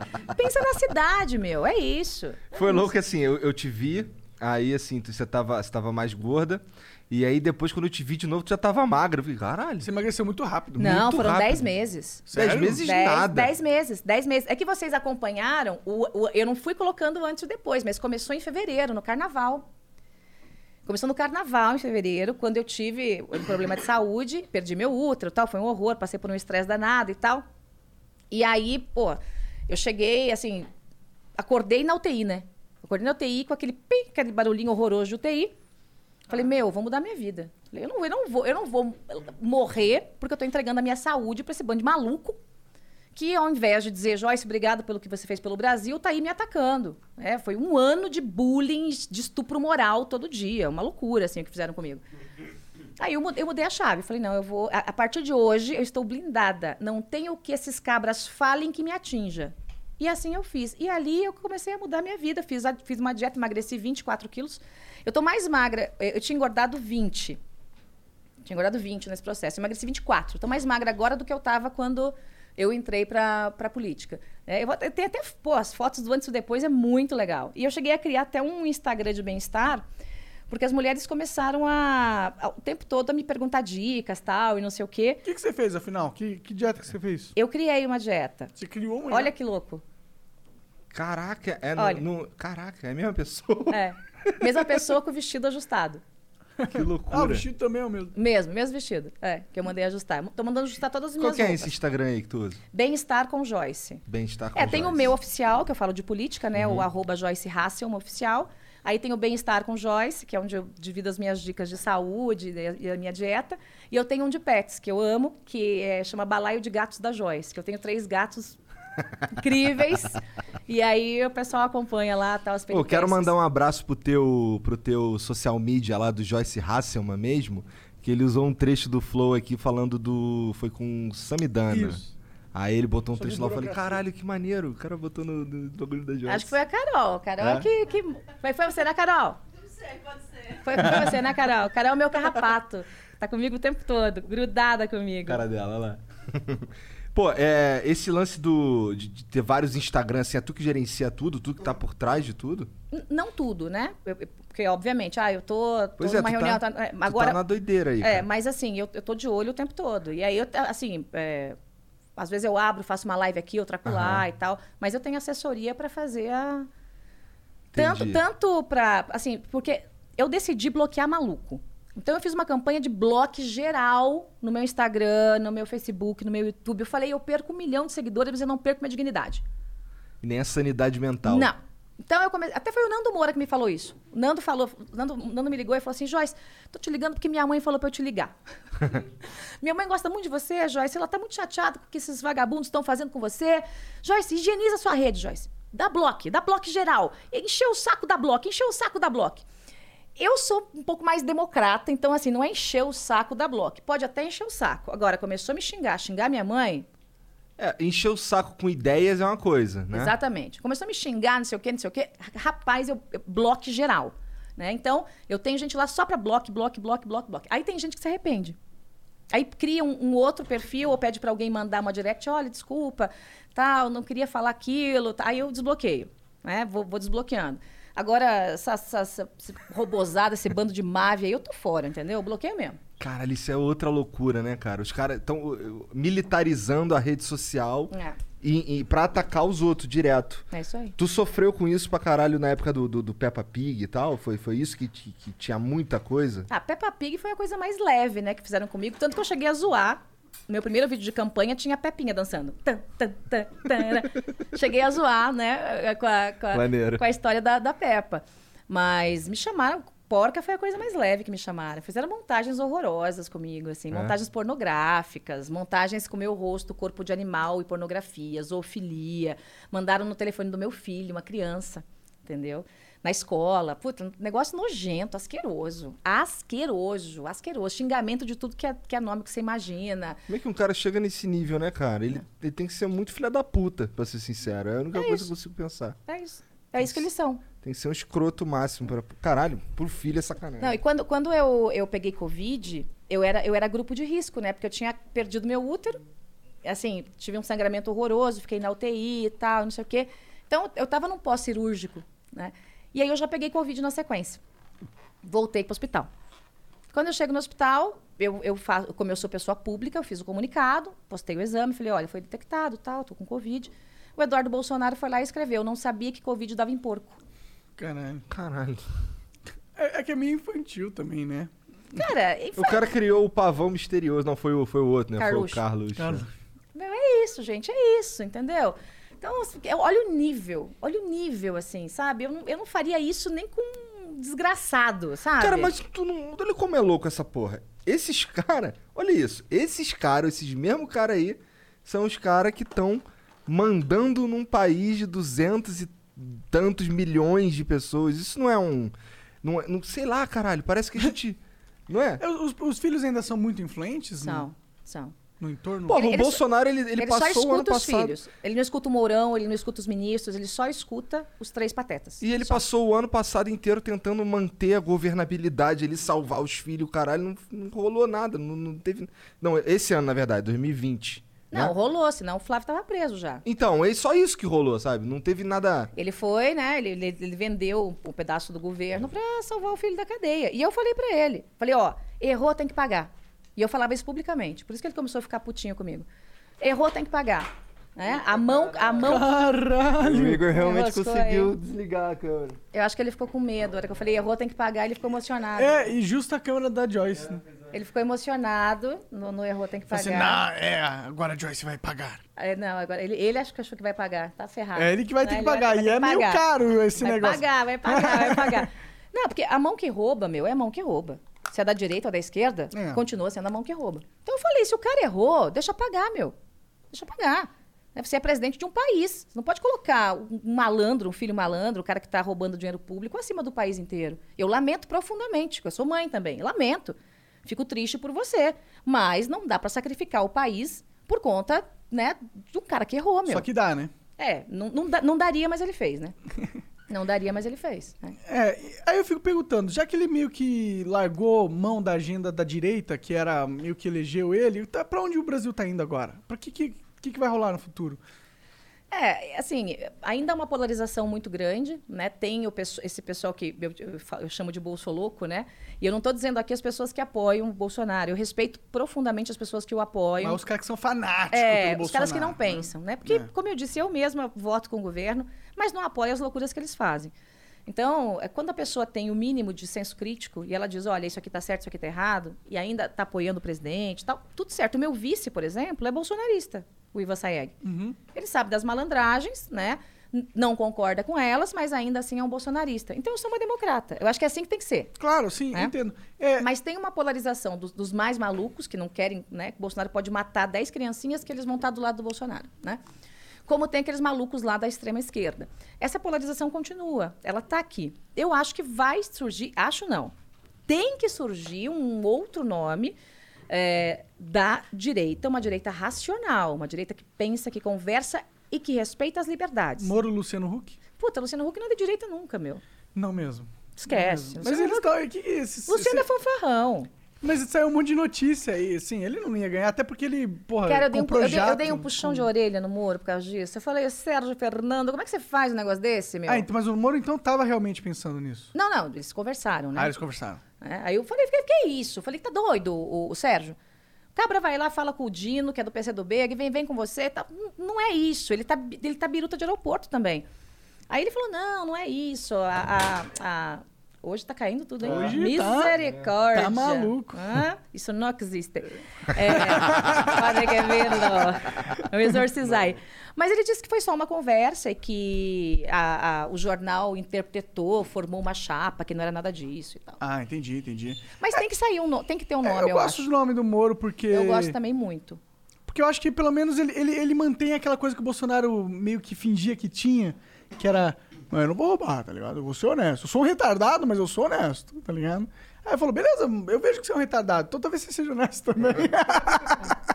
Só que ele, ele, ele é retardado, mas ele não é honesto. É. Então aí fudeu. Não, mas o Moro e o- talvez eu acredite. E o combinado, quando, quando eu apoiei o Bolsonaro, o combinado, a gente sempre soube que ele era burrão, limitado. Imagina, a gente vê, né? O que, que era o combinado? O combinado era eu cuido do Congresso, como eu fiz o primeiro ano todo, Paulo Guedes da economia, Moro combate a corrupção. O resto anda. Cuidando disso aí, o resto anda. E o Bolsonaro dava tchauzinho, mandava beijo pra todo mundo e levava fama. A gente trabalhava, Essa era a conversa mesmo? essa era a conversa. Ele, ele tava ok com isso, Não, inclusive? tem desde a época da campanha. Entendi. né? Essa era a conversa. A gente trabalhava e ele levava fama. Tava tudo certo. O Brasil foi, no primeiro ano, foi muito legal. Tirando as bobagens que ele falava, que me gerava crise no Congresso, às vezes eu tinha que apagar incêndio. Só que aí o que aconteceu? Ele começou a se sentir maior que a cadeira de presidente. Muito mais poderoso que a cadeira de presidente. Ele gostou demais da brincadeira. E ele começou a querer fazer do jeito dele as coisas, e aí descambou. Aí o Bibiano foi jogado para fora, aí o Santos Cruz, um super leal, herói de guerra, foi jogado para fora. né? Aí veio é, é, eu, veio o Moro, e todo mundo que tem um pouco de dignidade foi, foi, foi retrocedendo. Isso acho que foi o, o que mais me broxou nesse lance todo aí, foi o ele ter falado, não, vamos fazer os, os ministérios técnicos caralho. E aí o cara que é técnico fala A, ele decide que é B, e aí chuta o cara e coloca o cara que fala que é B também. Pois é. né? Exatamente, exatamente. Isso é algo que... que... Como que o Paulo Guedes tá lá ainda, mano? Ah, ele gostou da brincadeira. É, é só o apego ao poder, porque o Paulo não, não tem autonomia para nada, não está conseguindo fazer reforma nenhuma, o, o presidente não deixou. Eu, no lugar dele, olha, ontem eu estava até conversando com a Luísa Helena Trajano, numa, no, no FaceTime, num Zoom, e aí ela estava me falando, né, ah, o Paulo Guedes, tal, o que, que você acha? Eu falei, ah, ele gostou do cargo. Gostou, ele gostou da brincadeira, gostou do poder. Assim, porque se tivesse Da realmente a espinha ereta, tínhamos se mandado, como foi o Salim matar. Salim foi embora. Salim chegou para privatizar. Vou privatizar tudo. Chega lá, não privatiza nada, passa um ano, passa mais um. Fala, ah, vou embora, pô, tem mais o que fazer. Vou ficar aqui só porque me dão um cargo, uma canetinha, né? Ele pegou e foi embora. Sim, agora eu não sei qual que é o apego, porque o Paulo Guedes ele é rico, não é? Qual que é o apego de- desse poder, tá ligado? Qual que é o apego de ter um monte de gente babando o teu Meu, ovo, gente é- baixa babando o teu Meu, ovo? é- as pessoas gostam disso, é é insuportável a- a- a- essa babação. É, é- o poder, ele corrompe mais e ele seduz mais que o dinheiro. Você vê muito isso em Brasília. Às vezes tem um bando de pé rapado lá, mas é poderoso, entendeu? E às vezes nem é assim um grande poder, micropoder. É o micropoder. É o cara que expone do cara, do cara, do cara, mas ele se acha poderoso. Ah, já tem gente lá babando. É, é isso, gente. Te- Esse negócio de Brasília, eu acho cafonérrimo isso. Cafonérrimo, entendeu? Mas é o modus operandi que funciona Brasília. Cafona é pouco. Além de ser cafona, é foda porque É caro. tá brin- é caro e tá brincando com a esperança do cara que, que votou, porra. Eu não tenho mais esperança não, viu, Joyce? Eu, sinceramente, eu tô, no- tô cada vez mais entrando numa pira de... Será que a gente devia desistir de tentar fazer funcionar e só tentar destruir? Caralho? Aí, ó. É, anarquista, assim, é?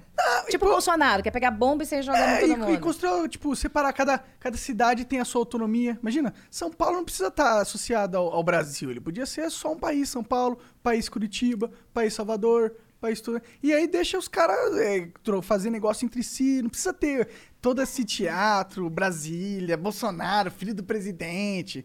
Pum, acaba com tudo isso. Parece que Cada tá um jogando do trópico. seu. Entendi. É. Entendi. Aí São Paulo, que é a locomotiva do país, que inclusive sustenta o país, né? Porque os impostos de São Paulo, que São Paulo mete no- no- na União, eh, financiam o Nordeste. Aí o Nordeste morre. Não é nada. Duvido. Morre. Não morre. Morre. Sabe por que eu acho que não Já morre? tem gente morrendo de fome hoje, filho. Mas é porque eles não têm autonomia de fazer nada. Eles estão presos nesse sistema que é burro, burocrático pra caralho. Cara, a Coreia Gente, do Sul. Olha, quando, quando o Rio Grande do Sul tentou fazer isso, o pessoal tomou um pau lá. Aham. Lembra que o pessoal dizia Rio, O Sul é o- meu país. o Sul é meu país, né? Pô, preconceituoso, tal, Eu amava, quê. pra ser sincero.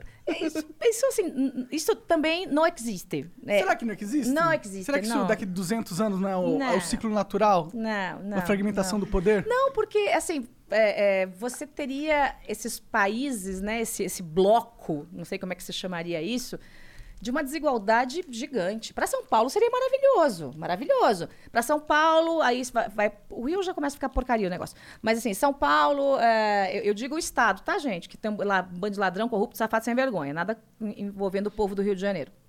Tenho pena do que fizeram com o Rio. Para o Paraná seria bacana, Santa Catarina, Rio Grande do Sul, mas aí começa a subir, começa a. Mato Grosso também produz muito. Começa a subir o negócio, vai ficando complicado. Vai para o Pará. Pará. Você vai pra toda a região amazônica, Manaus. Mas é que eu acredito no potencial das pessoas que vivem lá, tá ligado? A Coreia do Sul, Não é há, há- poten- há 30 mas não anos é atrás. potencial, Não é questão de potencial, é nada. questão de infraestrutura. Tem que conhecer o país pra falar. Tá falando bobagem.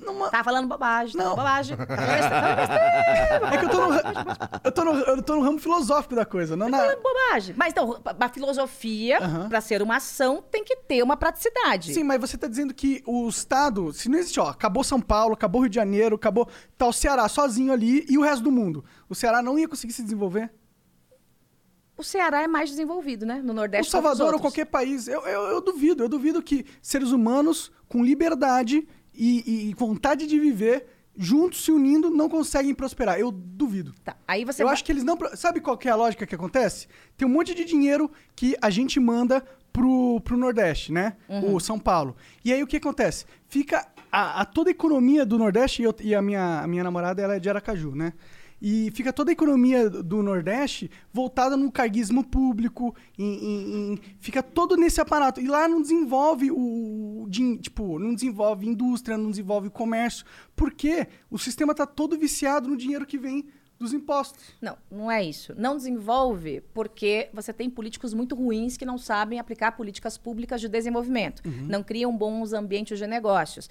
Porque a pobreza daquela gente favorece os políticos daquela região. Então, é- esse é um dos pontos que não desenvolve. Também não desenvolve porque não tem gente que pensa. Eu pensei em um projeto Nordeste para o Brasil. Levei para o presidente, batizei de Bom Brasil. Falei, ó, dá para resolver a miséria e a fome no Nordeste desse jeito. Põe a Michelle Bolsonaro para dar tchauzinho, eu trabalho no bastidor, a gente resolve. Sabe o que ele fez? Rasgou o projeto e falou: não vai porque eu não vou pagar a passagem de avião para ela. Primeira dama não tem direito a nada. Ó a cabeça. A cabeça do, do homem, tá? Mas aí você vai lá pro. Caralho, eu não consigo acreditar nisso, Jorge. Sério? Esse foi o Sério. motivo? Sério. E a ideia? Sério. E a ideia que você propôs? A si? ideia, eu, eu, eu busquei essa ideia, não, não, não inventei a ideia, eu fui buscar essa ideia na região mais pobre do país, que é a divisa entre Alagoas e Pernambuco. Uma região chamada Catimbau-Buíque. Em que eu conheci mães, assim, que perderam de 12 filhos, porque eles não têm nem planejamento familiar, perderam sete, ou de fome ou de sede. Eu conheci crianças aqui no Brasil que há oito anos não tomavam um banho, porque não chove, não tem lago, e a pouca água barrenta que eles têm é uma cota. Ou bebe água barrenta, ou toma banho. né? Que nunca viram uma privada, que não, não, não tem nenhum tipo de eletrodoméstico, nada. É, assim, é pobreza ah, africana, africana, africana, da região mais pobre da África. E eu fui para lá para conhecer um projeto de desenvolvimento de parte dessa região. Né? Primeiro você toma um susto quando você chega, você fala, meu Deus, o inferno né, é aqui. E aí é, tem um grupo chamado Amigos do Bem, que é liderado pela Alcione Albanese, que é uma grande mulher aqui de São Paulo. Eu sou a única política que pisou lá. Ela não deixa político ir lá. Porque é tudo picareta, né? Os caras chegam lá e querem fazer graça. Né? Aí ela me convidou, eu fui. E eles conseguiram construir uma coisa chamada Cidade do Bem. Como é que eles fazem isso? Primeiro, eles fazem o mapeamento da cidade, tá? É, Geralmente, o primeiro problema óbvio é fome. Então, eles matam a necessidade imediata, né? Fome e sede. Aí já vão para educação. Eles vão lá, chamam o prefeito e falam assim: eu vou tocar a escola municipal. Se arranca que você não está fazendo nada. Eles tomam conta da escola. Fazem todo o planejamento escolar. E junto disso, eles estendem essa escola para uma escola integral.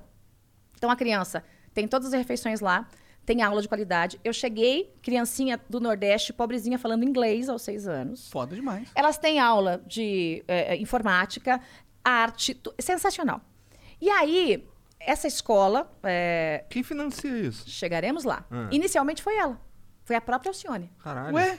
Foi a própria Alcione. Ela era uma grande empresária Aí, brasileira. um Mas você me deu um é argumento, então. pô. Calma, calma, calma, porque o, di- calma, porque o dinheiro acaba. Ah, tá. É, é, e ali é só uma região, Entendi, né? tá. É. Então, ela, ela iniciou e aí pessoas que têm a cultura do bem, a cultura de doar, foram ajudando nesse, nesse processo. Até eu tenho o doutor Eli Horn aqui em São Paulo, doa muito. é, tem várias pessoas que fazem doação. Muito bem. Aí, criança resolvido o problema. Então, agora vamos para a parte dos adultos. Vamos identificar nessa região o que, que dá nesse solo. Então, nessa região específica, só dava caju. Só. Não nascia mais nada. O que, que eles pensaram? Agricultura, irrigada, caju.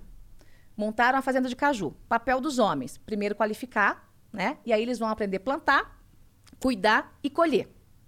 Papel das mulheres. Montar uma fábrica de beneficiamento de castanha de caju. O que que é uma fábrica de beneficiamento? Você vai pegar a castanha crua, você vai fazer a Processar, torragem entendi. dela, salgar, parará, embalar Pode crer. tá? E, e essa castanha dos amigos do bem vai para exportação. E o dinheiro volta para financiamento do programa. E junto disso, e aí com, com dinheiro de doação, porque agora que está se sustentando o projeto, essas pessoas saíam das casinhas de barro né, e ganhavam uma casa decente. Você olhar aquelas pessoas entrando numa casa muito simples, mas tudo novinho, bonitinho, uma casa decente. Que é a Cidade do Bem. Então, a Cidade do Bem tem a escola, tem o desenvolvimento, tem a fábrica, ela é autossustentável. E aí, era a região mais pobre do país. Eu peguei isso aqui, falei, Alcione, eu vou oferecer para o Bolsonaro isso como política pública. Porque se funciona na extrema miséria, vai funcionar em qualquer canto. Imagina aqui em São Paulo, onde nós temos, sim, muita pobreza, mas tem água abundante. Opa, não precisa fazer eh, agricultura irrigada. O prefeito consegue fazer algo semelhante aqui em São Paulo? Consegue sim, consegue sim. Em algumas regiões sim. Consegue estar no- no- nos meus planos, né? É. Nessa área social.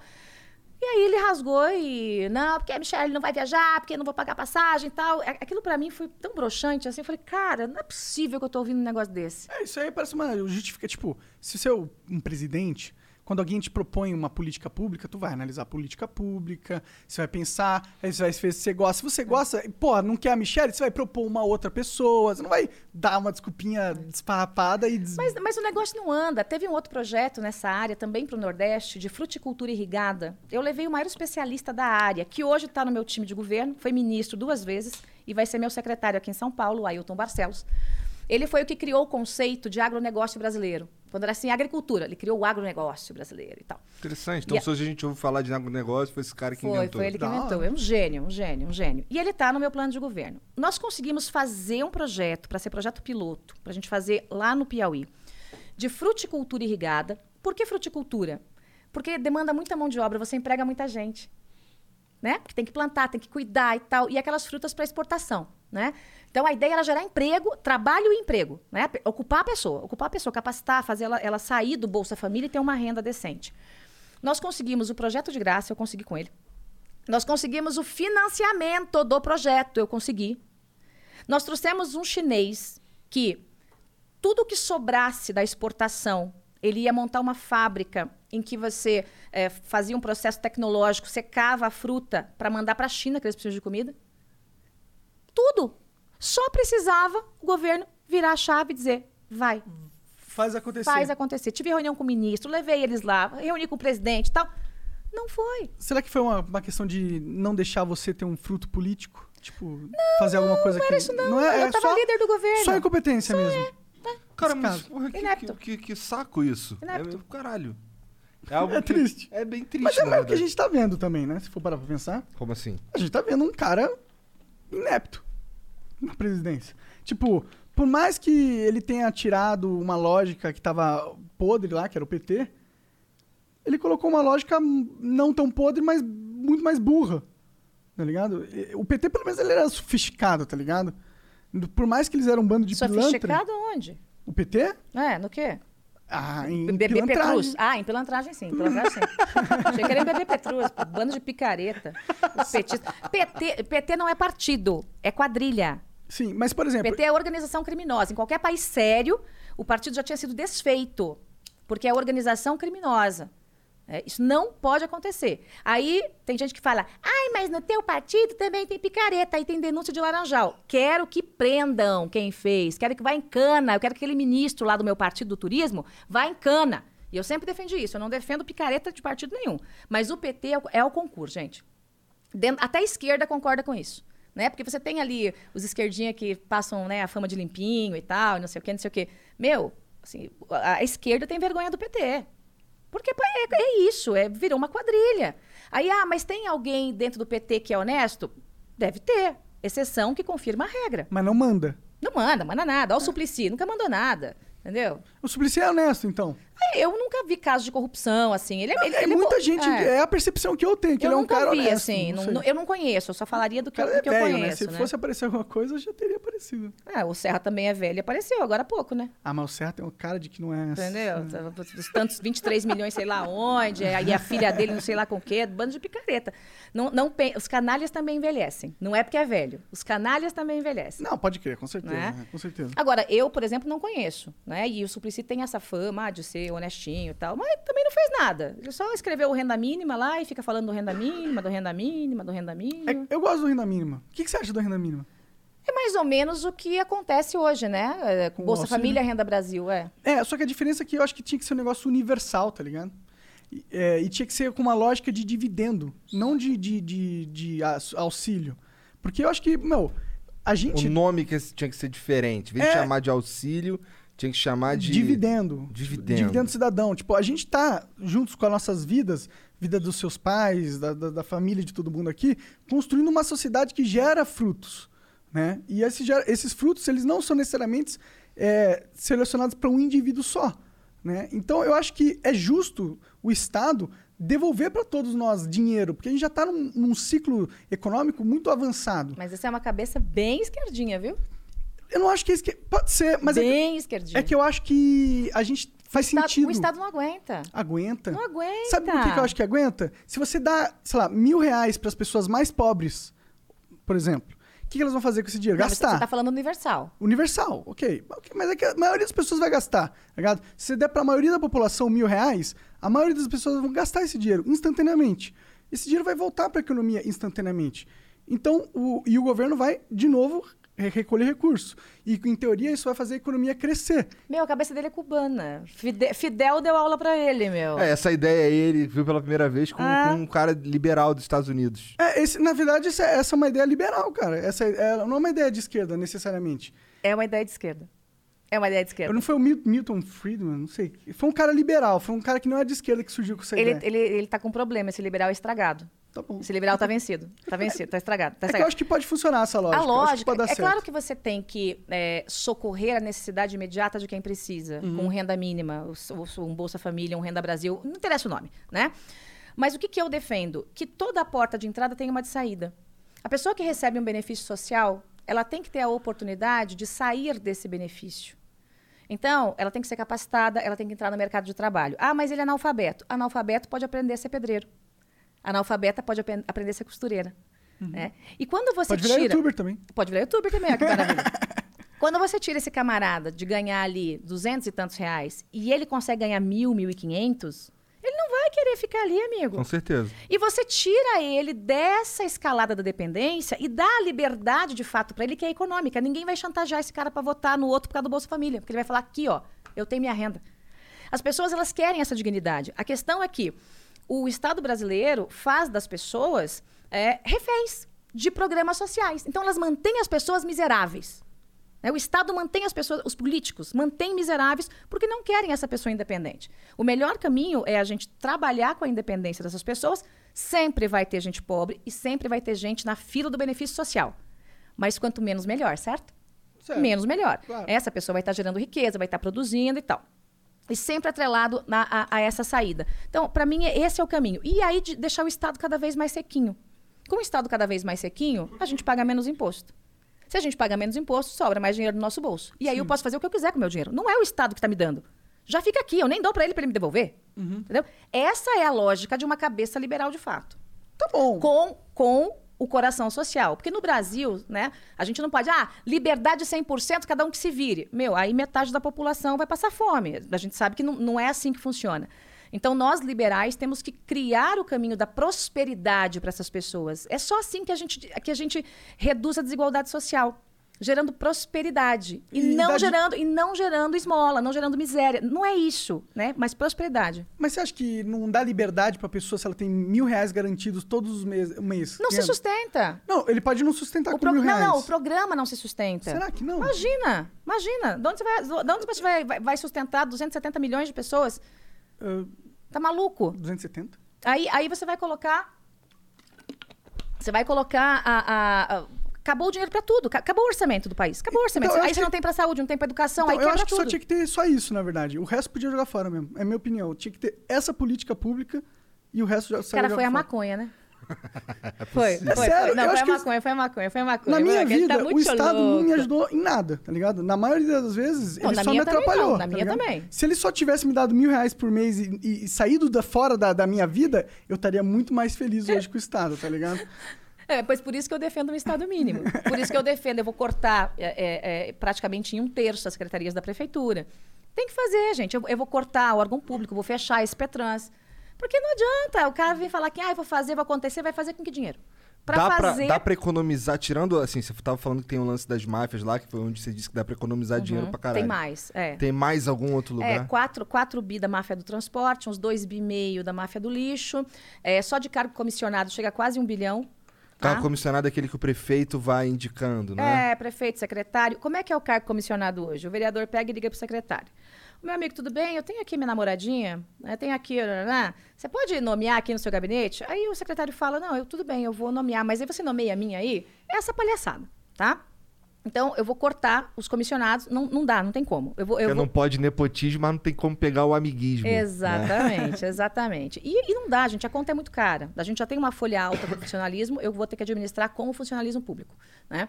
Então, quase um bi a mais. Então, já estou aí 4, 6,5, 7,5. E olha que eu nem falei em gestão, em cortar gasto interno, estou falando só do, do grosso, né? Aí a gente faz uma revisão de contratos ali com organizações sociais, porque tem as muito boas. Por exemplo, o Einstein na saúde é uma OS. As pessoas falam muito mal de OS. O Einstein é uma OS. Ninguém O que é duvida. OS? Organização social. E o que, que isso implica? É uma, é uma espécie de parceria com a prefeitura, quando a prefeitura não é é uma terceirização, mas com o comando da prefeitura. Então, a prefeitura, por exemplo, pega um equipamento público, o, hospital municipal XYZ, e quem vai administrar é a Aham. SOS. SOS vai, contrata os médicos, tal, faz todo o protocolo. Não parece funcionar isso aí, porque é muito. menos trabalho pra prefeitura. É, e assim, e você não precisa fazer concurso público, né? Para encher a folha demais. Então, é, é uma maneira que se encontrou de administrar e melhorar a administração. Então, tem OS muito boas, Por como... que falam mal da das OS? Porque tem as picaretas. Putz. Do mesmo jeito que tem um Einstein, ninguém fala do Einstein, tem um Iabas, que é do Covidão do Rio. Então, o que, que, que que cabe à prefeita? Sentar lá e vem cá. As OS boas, vocês vão ficar e vão ampliar o serviço de vocês. Picareta para fora. né? E aí a gente vai A economizando. prefeita consegue re- renegociar contratos de OS Consegue. assim? A- Assim, isso aí é, não precisa nem chamar justiça nem nada. Da hora. Nada. Bom saber. Senta, pá, acabou. Por que, que o Bruno Covas não fez isso? Porque é frouxo. Tá bom. Por isso. Bom, caralho. Pois é, frouxo ou corrupto, né, que tu fala. É, é isso, gente. É, é tudo, tudo amiguinho. Os, os amigos do Bruno ficaram tudo ricos, gente. Todos os amigos do Bruno que ele levou pra prefeitura moravam em apartamentinho, aqueles apartamentos tal clube. Agora estão morando em mansão, nos jardins. Meu, como é que você fica rico assim em tão pouco tempo? Ganha um carguinho na prefeitura e fica rico? Para, Tchê. É outra coisa, né? Ah, entendeu? Algum favor foi feito Pois alguém é. muito rico. Pois é, pois é, não dá, entendeu? Então é isso. Nessa conta de padaria aí eu consigo quase 8 milhões. Só nessa conta. Aí você entra com gestão. Vou cortar de 28 secretarias para 12 e dessas 12 tem duas novas. Então, na verdade, eu vou co- cortar para 10 e criar duas, né? Que é a Secretaria de Empreendedorismo, que é a melhor forma de você dar liberdade econômica para as mulheres, para os jovens, para as pessoas, é tirar da fila do desemprego e transformar ele no empreendedor. Também acho, concordo. É muito melhor do que, assim, a geração de emprego tradicional, todo mundo vai ter que fazer. Deixar comércio aberto, trazer indústria, mas isso é médio prazo. No curto prazo, é transformar o cara num empreendedor. É pegar a mulher que está desempregada hoje, ah, vem cá, o que, que você quer fazer? Que curso você quer fazer? Ah, eu quero fazer de modista. Tá bom, faz o curso de modista aqui, você sai daqui, você vai ter um crédito para você montar o seu negocinho. Mas vai ter também assessoria da prefeitura, para não quebrar, para dar certo o negócio. Né? E essa mulher começa a trabalhar em casa. Pronto, ela saiu. Ela sai da fila do benefício social. Eu não, não preciso dar uma renda complementar para ela. Ela ganha mais dinheiro e ela pode virar uma empregadora. Porque o negócio dando certo, ela vai contratar alguém para ajudar e tal. Então, eu quero fazer esse, esse modelo aqui, que é um modelo muito legal. Eu criei um negócio chamado Pronto Socorro do Emprego. E aí, no Pronto Socorro do Emprego, eu tenho, para cada faixa, eu tenho um projeto diferente. Então, para a molecada, eu vou levar bolsões de tecnologia para as favelas, para as comunidades. É, quero o pessoal conectado em startup, aprendendo a mexer nisso, que é uma coisa que prende muito o jovem, né? É, economia criativa, tem que trabalhar muito em parceria aí com o pessoal de cinema, teatro. Aqui em São Paulo, se você quiser contratar um técnico, sei lá, de luz, de som, para o teatro ou para o cinema, você tem que importar o cabra. Ou do Rio de Janeiro, Como é que pode isso? ou do Rio Grande do Sul. Não tem escola técnica. Caralho. Entendi. Eu vou levar para as periferias. Pô, Legal. Foda é demais. né? Claro, meu. O cara vai lá, pô, eu, eu dou essa oportunidade pro meu jovem. Poder fazer um curso técnico e ganhar dinheiro. E não são salários ruins, não. 4 mil reais, 5 mil reais. Não é salarinho é, porcaria, entendeu? Então, esse, esse, essa economia criativa e o Favela Tech vai dar esse up aí nas comunidades. E aí tem os projetos tradicionais de capacitação e geração de, de emprego. E o plano diretor? Tem que mudar, todo. É, Obrigatoriamente, né? Vai ter É, que mudar. Vai ser, ele vai ser revisto esse ano. Ele é cons- horroroso, nosso plano diretor. É horroroso o plano diretor. Horroroso. Expulsou todo mundo para as periferias, inclusive a classe média, não é só as pessoas mais pobres, não. Né? Deixou o centro, aquele lixão que está totalmente descuidado. Né? Aliás, ali é uma questão de segurança pública e frouxidão também do prefeito. Não, não resolve, mas eu vou resolver. E fez com que os imóveis né, no centro expandido tivessem uma disparada de preço. Então a gente vai ter que dar uma verticalizada na cidade. Né? Não tem outro jeito, tem que adensar, tem que, tem que ter arranha-céu. Não é possível que o último prédio né, realmente alto na região central tenha sido Copan. A gente vai tomar lá umas cachaçinhas no, no, no bar da Dona Onça, a gente fica olhando o Copan, é lindo, né? Pô, acabou, é só o Copan, meu. Virou ponto turístico. Então a gente tem que fazer isso sim, porque você traz a classe média mais para perto das regiões centrais de novo. Isso povoa o centro, automaticamente com o centro revitalizado, as pessoas andando ali, a segurança também, né? É, é outra parada, né? Você dá vida para o centro da cidade, para a região central. E você consegue trabalhar com moradia popular e para essa classe média, que é o que eu quero. Qual será que foi a lógica dos caras quando eles é, fizeram. Mudaram o plano diretor pra ele ser o que é agora? O que será que eles estavam pensando? Não estavam pensando, né? Mas, Não tem lógica. não- pois é. Eu acho que eles estavam, ah, quero, não quero que o pessoal da periferia more comigo. É, não quero, não quero. É, exatamente. Me não parece quero, que não quero esse- pobre aqui perto, é isso. Esse, esse é o único ponto que todos os candidatos que a gente conversou concordam. Que, que, que tem que fazer exatamente isso aí que você falou. É. A e, gente- e pro ano que vem, cara, que vai. Ano que você tava falando desse lance aí do, de fazer pessoas. É, em escola de empreendedores e tal. Uhum. Só que o ano que vem vai ser um ano fudidaço, né? A gente vai estar saindo, se Deus quiser, aí da, do, do corona, né? chegando aí vacina lá pro, sei lá, primeira metade do ano. Vai ser um ano complicadaço. Que, que, que- Por isso mesmo que tem que investir no empreendedorismo. Para eu trazer para cá, entrar numa guerra fiscal e trazer indústria, e eu vou trazer, em especial a 4.0, é, mas isso demora.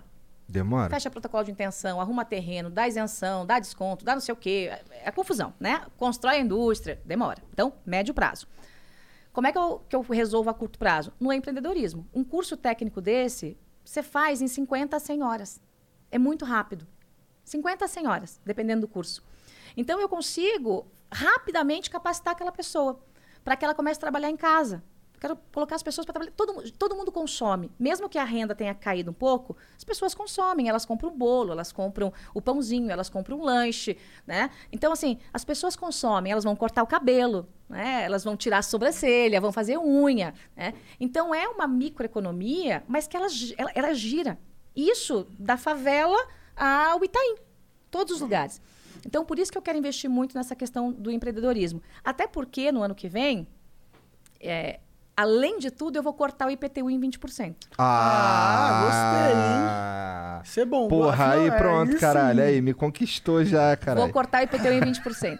Meu, o Bruno Covas, quando eu falei isso pra ele no debate, ele olhou pra mim e falou assim: Eu fico muito triste de você falar que vai cortar em 20%. Eu falei: É, não é no seu bolso, né? Fica triste.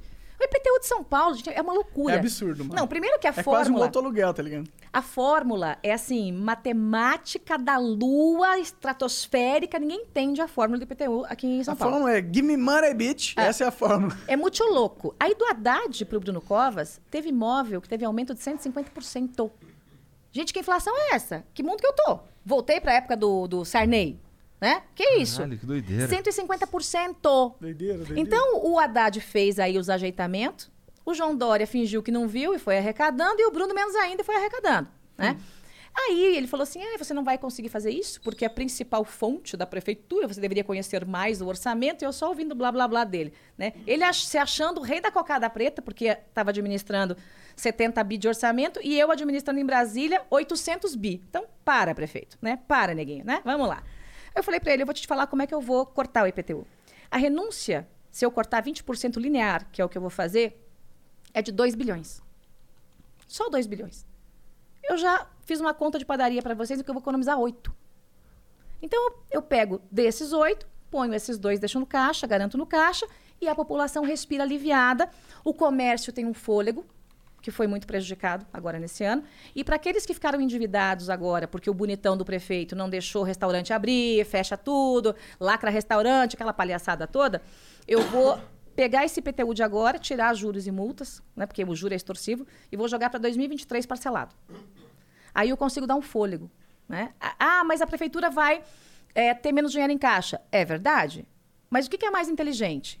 Eu abrir mão, ter uma renúncia de 2 bilhões, ou eu ver todo o meu comércio quebrando e as pessoas não pagando porque elas não têm dinheiro, elas vão entrar na dívida ativa e elas não vão pagar. E vai terminar a minha gestão, elas não vão pagar, porque elas vão estar endividadas.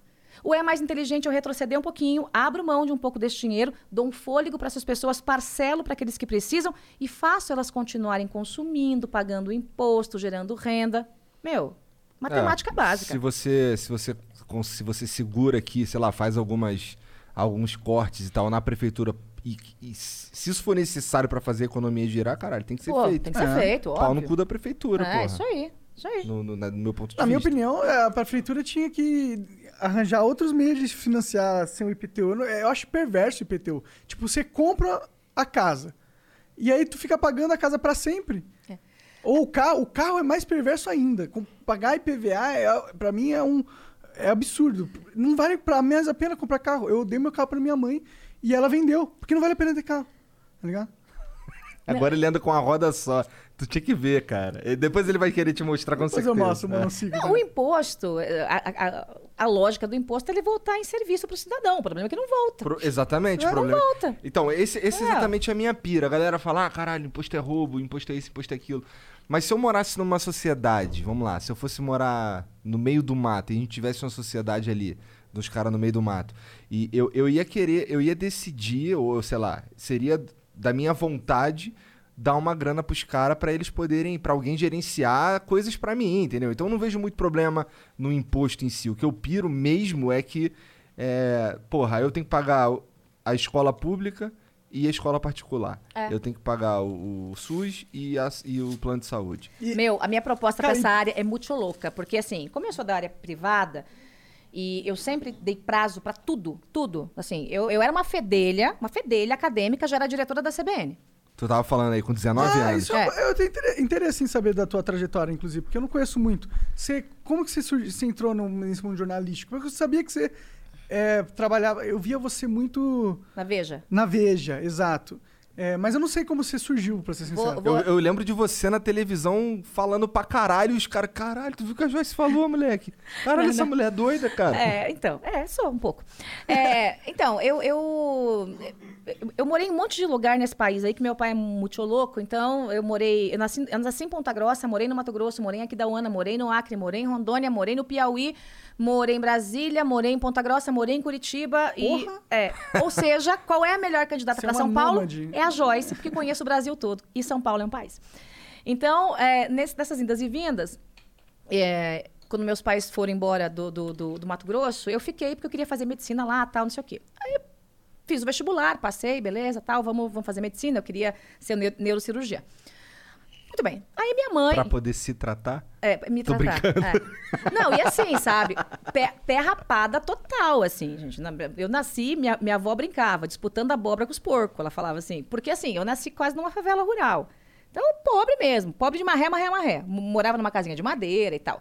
Só que o pobre do sul é diferente do pobre do Nordeste. Porque o pobre do sul tem água, né? Ele tem o terreninho, ele planta couve, cria uma galinha, é, é um pouco diferente. Mas eu cheguei a, a passar fome uma época quando meu pai nos abandonou lá no meio do caminho. Aí, muito bem. é, no meio disso aí, fui para Mato Grosso tal, passei no vestibular e voltei para Ponta Grossa. Quando eu voltei para Ponta Grossa, conheci uma maluca lá que fazia merchan numa TV, assim, com minha amiga.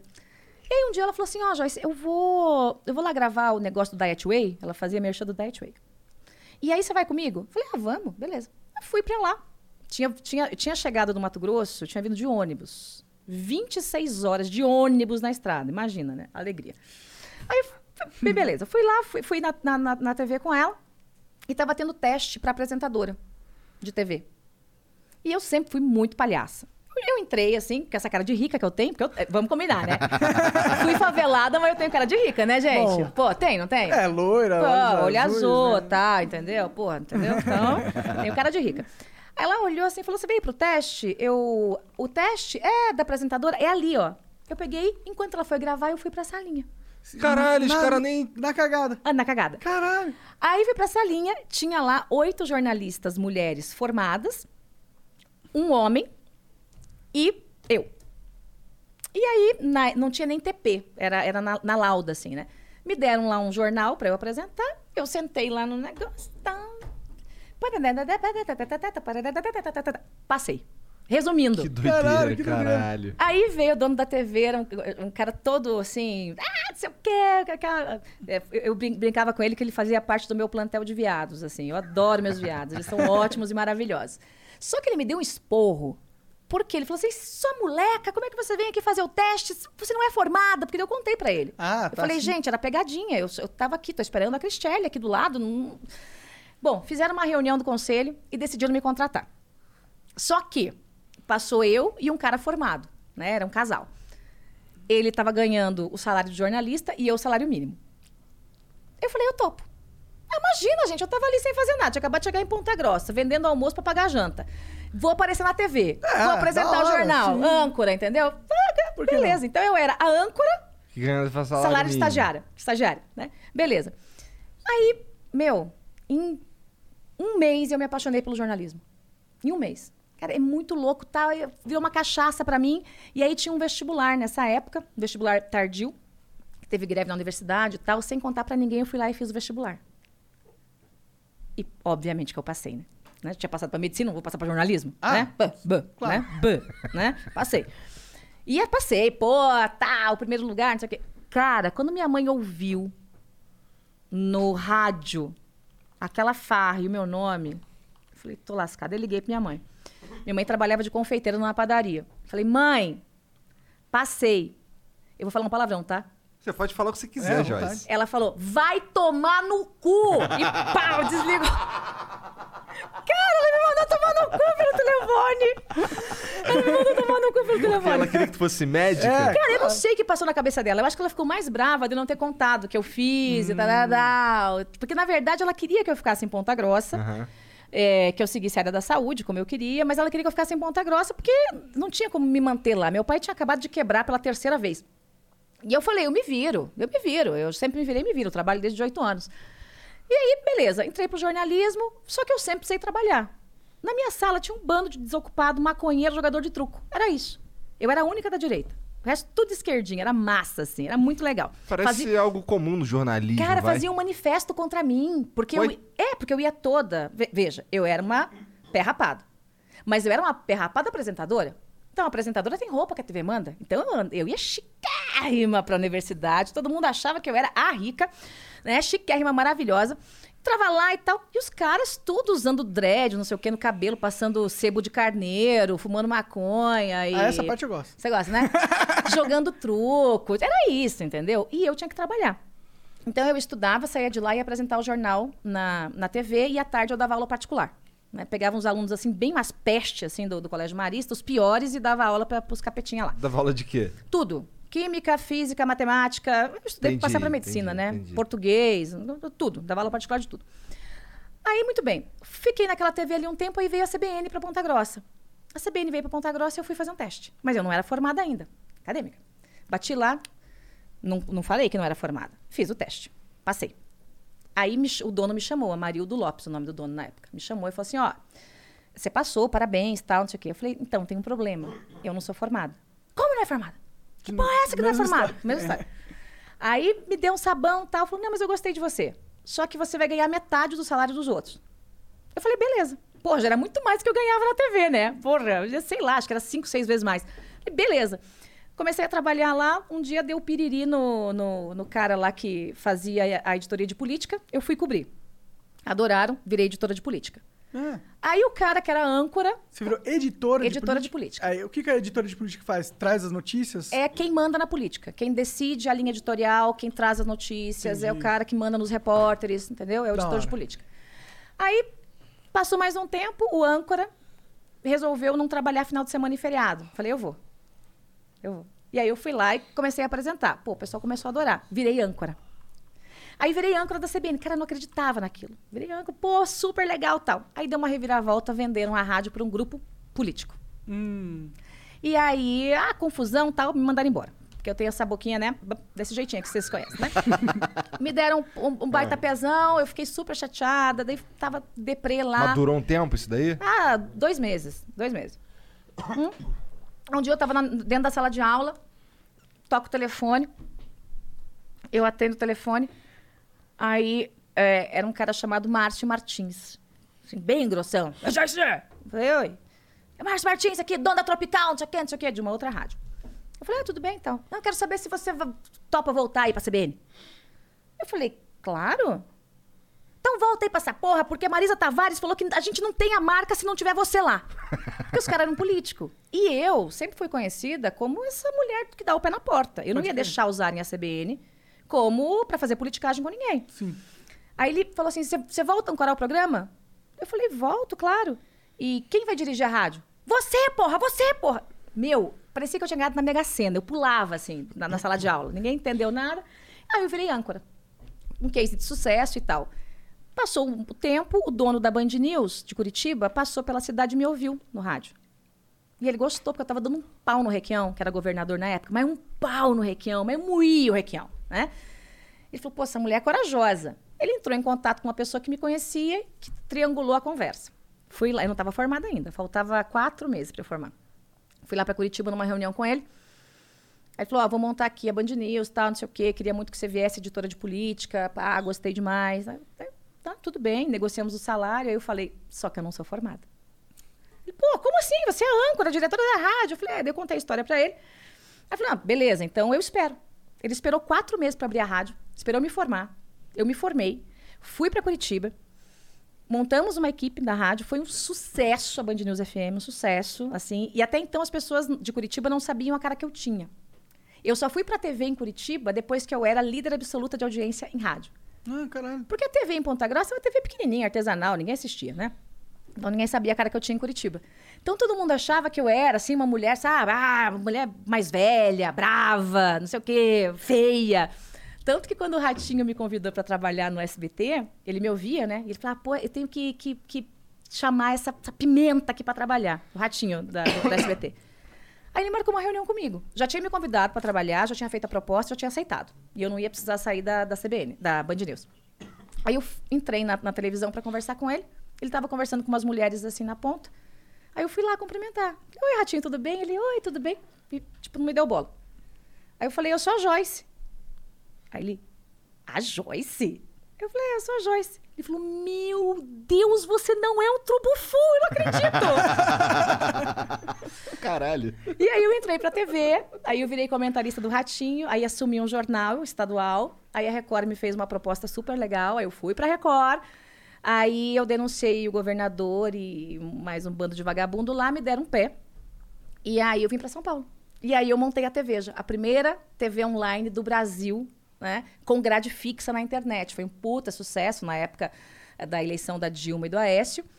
Aí o PT ganhou. O PT ganhou, foi lá e cortou minha cabeça. Porque se a Joyce não sair, não tem graninha de estatal mais pra revista. Né? Porque era pau, cacete, porrada no PT, né? O PT ganhou, eu dancei. Aí, muito bem, dancei. E foi muito legal, porque no dia que me mandaram embora, eu falei, eu vou comemorar. Vou no Fazano. Fui comemorar minha demissão no Fazano. Né? Aí chego lá e tal. Agora que eu entro, o Beato, que é o sommelier, falou assim: Dona Joyce, imagina, né? Eu, favelada lá do interior do Paraná, no Fazano. Beato, Dona Joyce. Falou: Oi, Beato. Ah, o teu pessoal tá aí. Falei: Meu pessoal? É, lá na última mesa. Era o pessoal que tinha armado o golpe pra mim, o pessoal da Veja, junto com o pessoal ali da JBS. Né? O maior papinho. Falei: Tá bom. Falei: Beato, o que, que você tem aí de champanhe? Mas eu quero cara. Quero, nem que eu tenha que parcelar essa merda. Quero cara. entendeu? Ela falou: ah, tem uma cristal aqui safrada. Eu falei: essa mesmo. Manda a cristal aqui. Põe num balde de prata e traz papel e caneta. Aí escrevi: um brinde ao futuro. Joyce Hasselman. Dobrei, mandei abrir a cristal, servir e depois entregar o bilhete. Ele fez isso. Meu, a cara dos caras, assim, era resumo da ópera. Os vagabundos tiveram que passar na minha mesa e me cumprimentar. Eles olharam, assim, que mulher que você é? Meu Deus, que mulher que você é? Eu falei, é, eu sou mesmo. aí, aí depois disso eu fui escrever a biografia do Sérgio Moro. Sou a biógrafa do Moro. E aí eu não queria mais saber de trabalhar de empregada de ninguém, que eu estava ganhando dinheiro a rodo, palestrando o Brasil inteiro. Brasil inteiro, assim, ganhava grana, grana, sei lá, tipo, 30 vezes o que eu ganhava como jornalista, e eu sempre ganhei bem como jornalista depois que eu me formei, né? Antes era só exploração. Não é esquisito esse lance? Que você já, já sabia, já manjava antes de se formar, mas os Já. caras. Porra, não, só se for formado É. e tal. É tipo uma hipocrisia, né? Ah, mas isso é coisa do Paraná, aquele sindicato de merda do Paraná, entendeu? Ah, sindicato tem problema de sindicato. entendeu? Ligado a CUT. Os caras são uns Entendi, lixos, entendi, entendeu? entendi. É isso. Se fosse em São Aí o Paulo. Estado atrapalhando. Se fosse em São Paulo, não acontecia. Grandes âncoras aqui eh, de São Paulo nem são formados em jornalismo. Tu chegou a conhecer o Trocar Ideia com o Boechat? Opa, muito. Apresentei Caralho. jornal com o Boechat. Esse, essa é uma das minhas, assim, decepções da vida que eu nunca vou poder conversar com o Boechat. Apresentei jornal com o Boechat, palestrei com o Boechat em vários lugares. Pô, o Boechat, cara, massa demais, massa demais. Quando o Boechat entrou na Band, News, na, na Band News, ele era sub, né? Ele era sub do Nascimento, que foi pro SBT. Eu, eu comecei antes do, do Boechat na, na- como, como âncora. É, ele era um ajudante lá e cuidava do Jornal do Rio. Aí saiu o Nascimento, todo mundo ficou meio assim, e agora? Putz, e agora, meu? O que, que a gente vai fazer? E aí, ah, vamos colocar aí o Porra Louca do Boechat, mas era pra ser uma coisa transitória. E ele fez um sucesso danado, né? E ficou até que, enfim, aconteceu a tragédia aí com ele, eu fiquei arrasada também. Mas era um cara muito legal. Foi a primeira vez que eu senti dor de verdade pela morte de alguém que eu nunca tinha encontrado.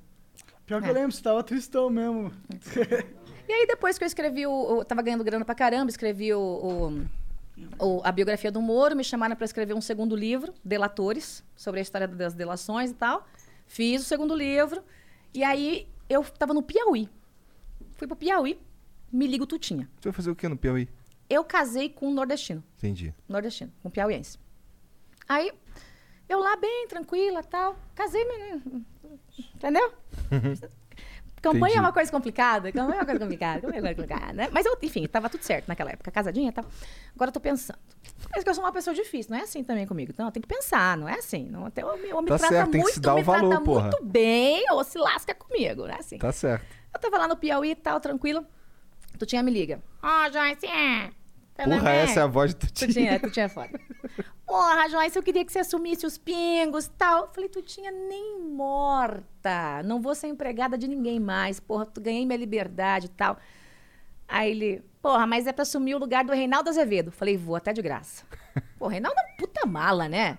Mala sem alça, entendeu? O, Ma- o Reinaldo, eu até ouço o programa dele na Band News aqui, é, mas eu sinto que ele é bastante pró-establishment. Então, não. Sei lá, é, acho que essa é a parada que eu não, ah, não curto muito, sabe? Eu, eu acho que tem muita coisa pra mexer, não É. dá pra, pra só aceitar uma, outras coisas. Então, Não, e assim, ele mudou muito. Ele era um cara na Veja, aí troca o governo, ele muda, aí troca, ele muda. Não, não tem espinha ereta, né? E fez um vídeo uma vez horroroso, me xingando, não entendi, entendi zero. Sei lá, deve ter cheirado alguma coisa. Um vídeo me xingando, me chamando de burra. Olha, gente, eu posso ter muita coisa, mas pra burra eu não tô servindo faz tempo. Quem que é essa pessoa? Reinaldo Azevedo. Ah. É? A pessoa burra não sai da favela rural, não faz o que eu fiz, não vira líder de audiência em todos os lugares que vai, não cria o que eu criei, não vira a mulher mais votada da história desse país, não lidera um governo esquizofrênico. Então, assim, eu posso ter muitos defeitos, mas pra burra eu não tô servindo faz tempo. Ele fez um vídeo horroroso, eu processei por isso.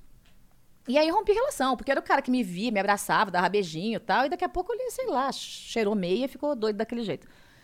Aí eu fui pra apresentar os pingos. Fiquei um ano nos pingos e de lá eu saí pra política. Pois é, esse lance de ir pra política aí, cara. Eu já entendi por que, que tu foi, porque foi, deve, deve ser a mesma razão que, que porque tu decidiu tentar ser prefeita de São Paulo. Mas, porra, cara, tem uma parada que. Puta, É eu não faria. Não faria. Na marca, cara, tava ganhando dinheiro pra caralho, tava tranquilo lá. Tava até casada, Gente, porra. é o que eu né? mais, é o que eu mais, assim, o que eu mais sinto falta. Porra, eu ganhava dinheiro pra caraca palestrando. Então. Tinha fila, fila, assim, de gente esperando, eu viajando o Brasil inteiro, ganhando grana e tal. Aí, Aí Agora tu é deputado federal. Que não é que ganhe mal, vai. Não, mas mas eu- é que, porra, era. o- é, eu perto, imagino. do, perto do que eu ganhava, eu ganho muito menos. Eu ganho 10% do que eu ganhava, até, até, ah, menos de 10% que eu ganhava. Mas, é, e ainda, assim, se houve xingamento, né? Pô, seu filho da puta, tal, tá ganhando muito. Pro Brasil, realmente é muito. É muito. Eu até propus o corte de 50% do salário de todo mundo. Né? Mas Câmara, Senado, presidente, governadores, ministros. Ah, Eles nunca vão aceitar Ninguém isso. Juiz quis. também? Nem- Tudo. Ninguém legal. quis. Ninguém curtiu meu projeto. Não, Eu não foi bem né? aceito. É, eles querem mamar, né? Não, não curtiram. Nas tetas do governo. o problema não é nem tanto o salário, sabe? O problema são os penduricalhos. O que é o, o custo maior é dos penduricalhos em torno. Sim, né? sim. Então, assim, eu, eu não tenho coragem, como os deputados e senadores fazem, de chegar numa padaria, pedir um, um- um pingado e um, um- pão na chapa, ou num restaurante chique pedir um prato, pegar uma nota e mandar para a Câmara. Eu não tenho possibilidade de fazer isso. Assim, de, de eu mandar a conta da minha alimentação, da minha comida, para a Câmara. Que é o que eles fazem. Entendeu? Eles fazem isso, porque eles têm direito a isso. Meu, eu não consigo. Eu, Então, assim, esses dá. direitos, pra mim, são as coisas mais. São as maiores aberrações, na minha opinião. Porque, veja, porra, cara, a gente. O salário do cara é um salário que dava pra ele viver legal, cara. Dá pra pagar um, aluguel, um aluguelzinho, dá pra pagar o próprio rango ali, dá até pra guardar uma grana, caralho. Dá, dá pra caralho. É o quê? Uns 30 pau, eu acho, né? Por aí. O que? O salário? É. 23. Do prefeito? Não, ah, não. Não, não, não. Tô falando. Deputado. É, deputado. 23. 23? É, porque, assim, ele vem quase 30, mas tem todo o desconto de imposto tal. Tem, to- eles mordem um monte, assim. Eu também odeio imposto, entendeu? Eles mordem um monte, assim. É, é um saco. Então, fica, fica, fica 23 e aí... Se fosse só esse imposto, se fosse Não, até um tudo bem, se fosse só esse. Se fosse até um pouquinho mais, mas não pagasse no, no, no, no- no- no produto. É. Aí, beleza. Que o produto ia ser no mais barato. É, é, tudo ia girar a isso. economia mais, mais É. rápido também. É. Tem tanta coisa pra gente fazer Tem no muita Brasil, coisa meu pra Deus. fazer. Tem É. muita coisa Você pra tem fazer. esperança? Tenho, senão não tava aqui, né? Senão eu tava curtindo a minha vida, não, não tava sacrificando minha família, meu casamento. É, meu marido de uma família muito, muito bem sucedida. Baita médico e tal, eu podia estar tendo vida de dondoca. Às vezes eu falo assim, e, e eu sempre ganhei muito bem depois que, que me formei, né? É, até quando os donos de TV vinham negociar comigo, eles, pô, mas você é carne de pescoço, hein? Eu falei, não, comigo é assim. Eu não vou trabalhar por menos que isso e acabou. E como eu sempre é, tive um sucesso no rádio e na TV, então eu, eu tinha essa moral para negociar. Ah, então, assim, eu podia estar tranquila, tá- tá absolutamente tranquila. Eu podia estar morando em Miami. Meu marido queria morar para Miami. Vamos mudar para Miami, vamos ficar lá. Mas eu não consigo desistir do país. Eu não consigo desistir da cidade, né? E ele, ele, ele um dos estresses, né? Ó, confidências. Um dos estresses que nos levou a né, ficar cada macaco no seu galho é que ele falava, pô, se você morrer, se te matarem, sabe quem vai sentir falta? Eu. Porque substituem você no outro dia. Você fica aí dando sua vida pelo Brasil, o Brasil não tá nem aí pra você. Ele me dá uns esporros, assim. Pode até ser, mas eu não consigo não estar na guerra, não estar na luta, não tentar. Então eu tenho esperança, sim. Eu tenho esperança. E nessa esperança você vê um ritmo? Você acha que a gente vai mudar rapidamente? Talento? Não, tá muito mais lento do que eu gostaria, né? Tá muito mais lento do que eu gostaria, assim. A gente poderia ter feito muito mais, mas muito mais. Não fez a reforma da tri- tributária, não fez a reforma política. Não fez porque não quiseram. O governo não quis fazer. eu Não quis? tentei. Eu, eu, Ou eu- não conseguiu? Não, não quis. Eu liderei a reforma da Previdência. Quando terminou, eu falei para o presidente: eu vou te entregar essa reforma com mais de 400 votos. Ele riu na minha cara. Ele falou assim: você tá louca. Para ter 400 votos, você vai ter que ter voto da esquerda. Eu falei: claro. Você acha que vai ter graça para mim conquistar só voto da direita? Eu quero desafio. Eu vou conquistar voto da esquerda. Eu apostei uma caixa de vinho com o João Campos, filho do finado Eduardo Campos. Ele falou: você não vai ter voto do meu partido. Eu falei: quer ver? Você não vou? Catei voto do PSB, catei voto do PDT. Consegui. Entreguei com mais de 400 votos para ele. Ele ficou assim, ele, ele- aí ele ria, ah, a loira mais inteligente do Brasil, ah, tá ok? As bobagens que ele fala, né? Falar, viu? É, Melhor imitação do Bolsonaro É. de todas. Pelo amor de Deus. Aí eu falei pra ele, falei, agora tem que ser assim na sequência. Administrativa e tributária. Não me mande a reforma tributária antes de mandar a administrativa. Primeiro a gente corta a máquina depois vê o que ajusta no imposto, que daí a gente pode reduzir o imposto. Fechado, fechado. Falei, Paulo Guedes, tem que ser esse ano. Tem que pegar essa onda reformista, porque ano que vem vai todo mundo broxar em ano de eleição. Os caras vão começar a pensar em eleição. O negócio vai ficar. Beleza, beleza, beleza. Não vinha reforma, não vinha reforma, não vinha reforma, não vinha. Eu cobrando a reforma. Aí sentei com o Rodrigo Maia, presidente da Câmara. Falei, Rodrigo, e com o Davi Alcolumbre, do Senado. Falei, ó, o Senado tem uma reforma, a Câmara tem uma reforma, o governo tem uma reforma. A gente vai ficar brigando nós três aqui? Ou a gente junta as três, faz um único texto com a digital de todo mundo e tocamos o pau pra frente? Falou, não, legal, a gente topa. Rodrigo topou e o Alcolumbre topou. Beleza, falei com, com o Baleia Rossi, falei com o, o Rauli, lá do Paraná. Tudo certo. Paulo, cadê o texto? Paulo Guedes, cadê o texto? Cadê? O presidente não quer que faça. Paulo, cadê o texto? Paulo, não, o presidente mandou segurar. Falei, porra, não vai, não vai aprovar, meu. Aí, depois que eu saí da liderança do governo, quem assumiu o meu cargo é o braço direito do Renan Calheiros, aí que a coisa não andou mesmo. Aí que a coisa não andou mesmo. Aí eles mandaram agora recentemente um arremedo de reforma administrativa, que não pega legislativo, não pega judiciário. É. Não serve para nada. Desculpa, não serve para nada. Por que, que ele não quer enfrentar o judiciário? Por causa do Flávio. Não quer desagradar a corporação. Entendi. Tá? Então, é essas merdas aí que a gente podia ter resolvido tudo do, do ano passado, numa lapada de reforma, assim. E esse ano tá surfando. Esse ano tá surfando, entendeu? Que com as reformas todas, a gente já tá com uma economia melhor, mesmo com a pandemia.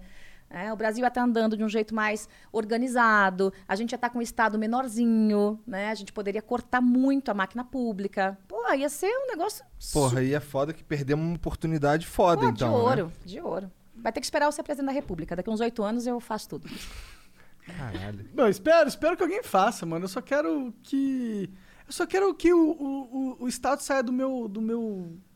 de cima de mim, cara. Do seu cangote, É. né? Tu aprendeu política na prática? Ah, não, tu falou que trabalhou muito é, com, com jornalismo político Só. e tal. Sempre, assim, cara, é um negócio de louco, assim. As crianças brincavam de. de as, as meninas de boneca, os meninos de bola, de carrinho, e eu ficava conversando de política com os amigos do meu pai. Não entendia nada, mas eu gostava de conversa de adulto, assim, tá? Política, economia, tal. É. E aí eu fui me enveredando para essa área, assim. É uma veia que eu não sei de onde veio. Meus pais são completamente fora do mundo político. Acho que eles não sabem nem o partido do prefeito da cidade. Zero. Mas eu tenho essa veia. Minha irmã, minha, minha irmã, minha irmã é bodybuilding. Ela é fisiculturista. Tipo, não tem nada a ver uma coisa com a outra. Minha irmã é fisiculturista e eu política. Tem nada a ver. Nada a ver. Nada a ver mesmo. Nada a ver. É isso. da hora. Joyce, obrigado pelo papo. Antes da gente terminar, a gente tem aqui uns beats da galera. Tem uma galera aqui que manda mensagem pra, pra, Pra você, gente aqui, isso. pra você e tal. E a gente lê algumas. Já, já vamos mas ler. a gente já a gente vai fazer uma, uma pausinha aqui pra gente, sei lá, Três minutinhos, dois beber minutinhos. uma água, é o banheiro e tal. Beleza. Tá bom? Bora. Então, chat, vai ficar mudo aí quando eu contar três. Um, dois, três. Tamo de volta. Vamos tacar o fone. Desculpa aí, chat. Vamos lá. O Jean é foda, ele, come- ele abriu o microfone antes da hora. Ué, tu fica aí, você fala três minutos, por que, que você mente pra galera? Vamos lá. Ah. Caralho, cadê? Ah, tá aqui. Bom, o Prosaicast mandou 300 bits. Joyce, boa tarde. Muita sorte na campanha. Ok. Obrigada. Os 70 mandou 300 bits. Salve Flow, boa tarde Joyce, mulher guerreira. Estamos juntos com você para a Prefeitura de São Paulo.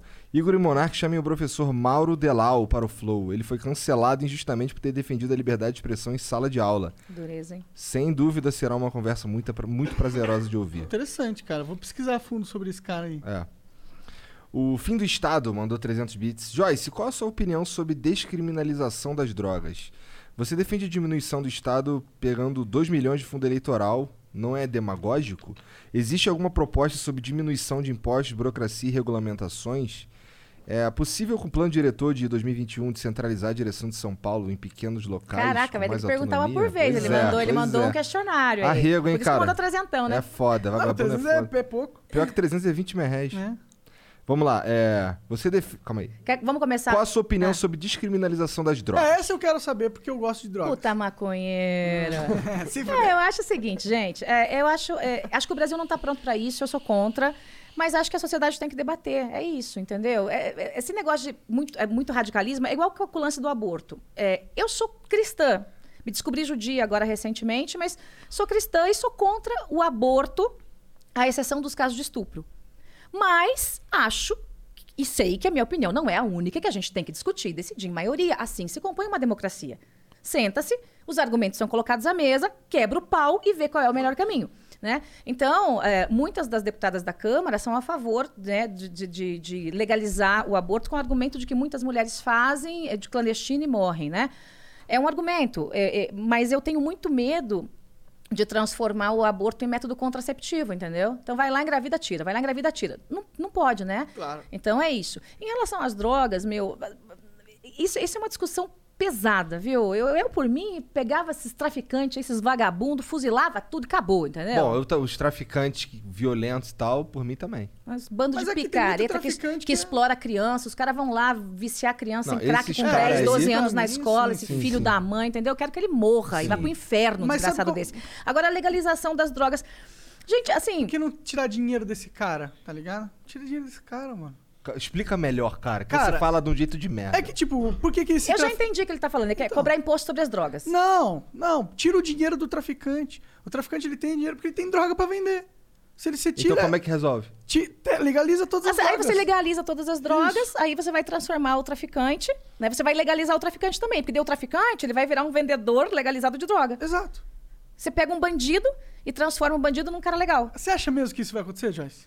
É você que tá falando. Não, cara, se você legaliza, as- tipo, a Coca-Cola vai ter uma empresa de droga, tá ligado? Ah, mas isso não, não funciona no Brasil. Não, não é. Claro não que é- Eu acho que no funciona, Brasil é um não pouco mais funciona. difícil. Ah, eu não compro O Brasil, o Brasil, é, Brasil tem, uma, tem uma cabeça muito mais conservadora nesse lance. E, eu- e assim. É, não, isso é verdade. Entendeu? É, é outra parada, assim. Eu, eu não sou a favor, não. Qual é a próxima aí? Você defende a diminuição do Estado pegando 2 milhões de fundo eleitoral. Não é meio demagógico? Não, não é demagógico, não. Não fui eu que fiz a lei. Aliás, eu votei contra a lei do aumento do fundão. Né? Eu sou presidente de um partido. É isso que vocês têm que entender. Eu sou presidente municipal do PSL. Então, é, quando o pessoal diz, ah, mas foi dinheiro para sua conta do fundo eleitoral, eu tenho 83 candidatos a vereador. Essas pessoas, elas precisam fazer campanha. Não fui eu que fiz a lei, eu sou contra essa lei, já disse isso para vocês. É. A minha campanha é paupérrima, tô matando cachorro a grito, porque eu tenho um monte de gente para ajudar. O meu partido esganou São Paulo, fez isso, eh, não sei de propósito não, esganou São Paulo. Então, por exemplo, a per capita em São Paulo por candidato, se você dividisse, dividir de forma linear, seria 2.500 reais. Sabe quanto é em Goiás? 150 mil. Porra! Olha como eles esganaram São Paulo. Né? Ou eles Ma- amam muito Goiás. Será que foi amando de Bozinho? Será que Bozinho... Não sei.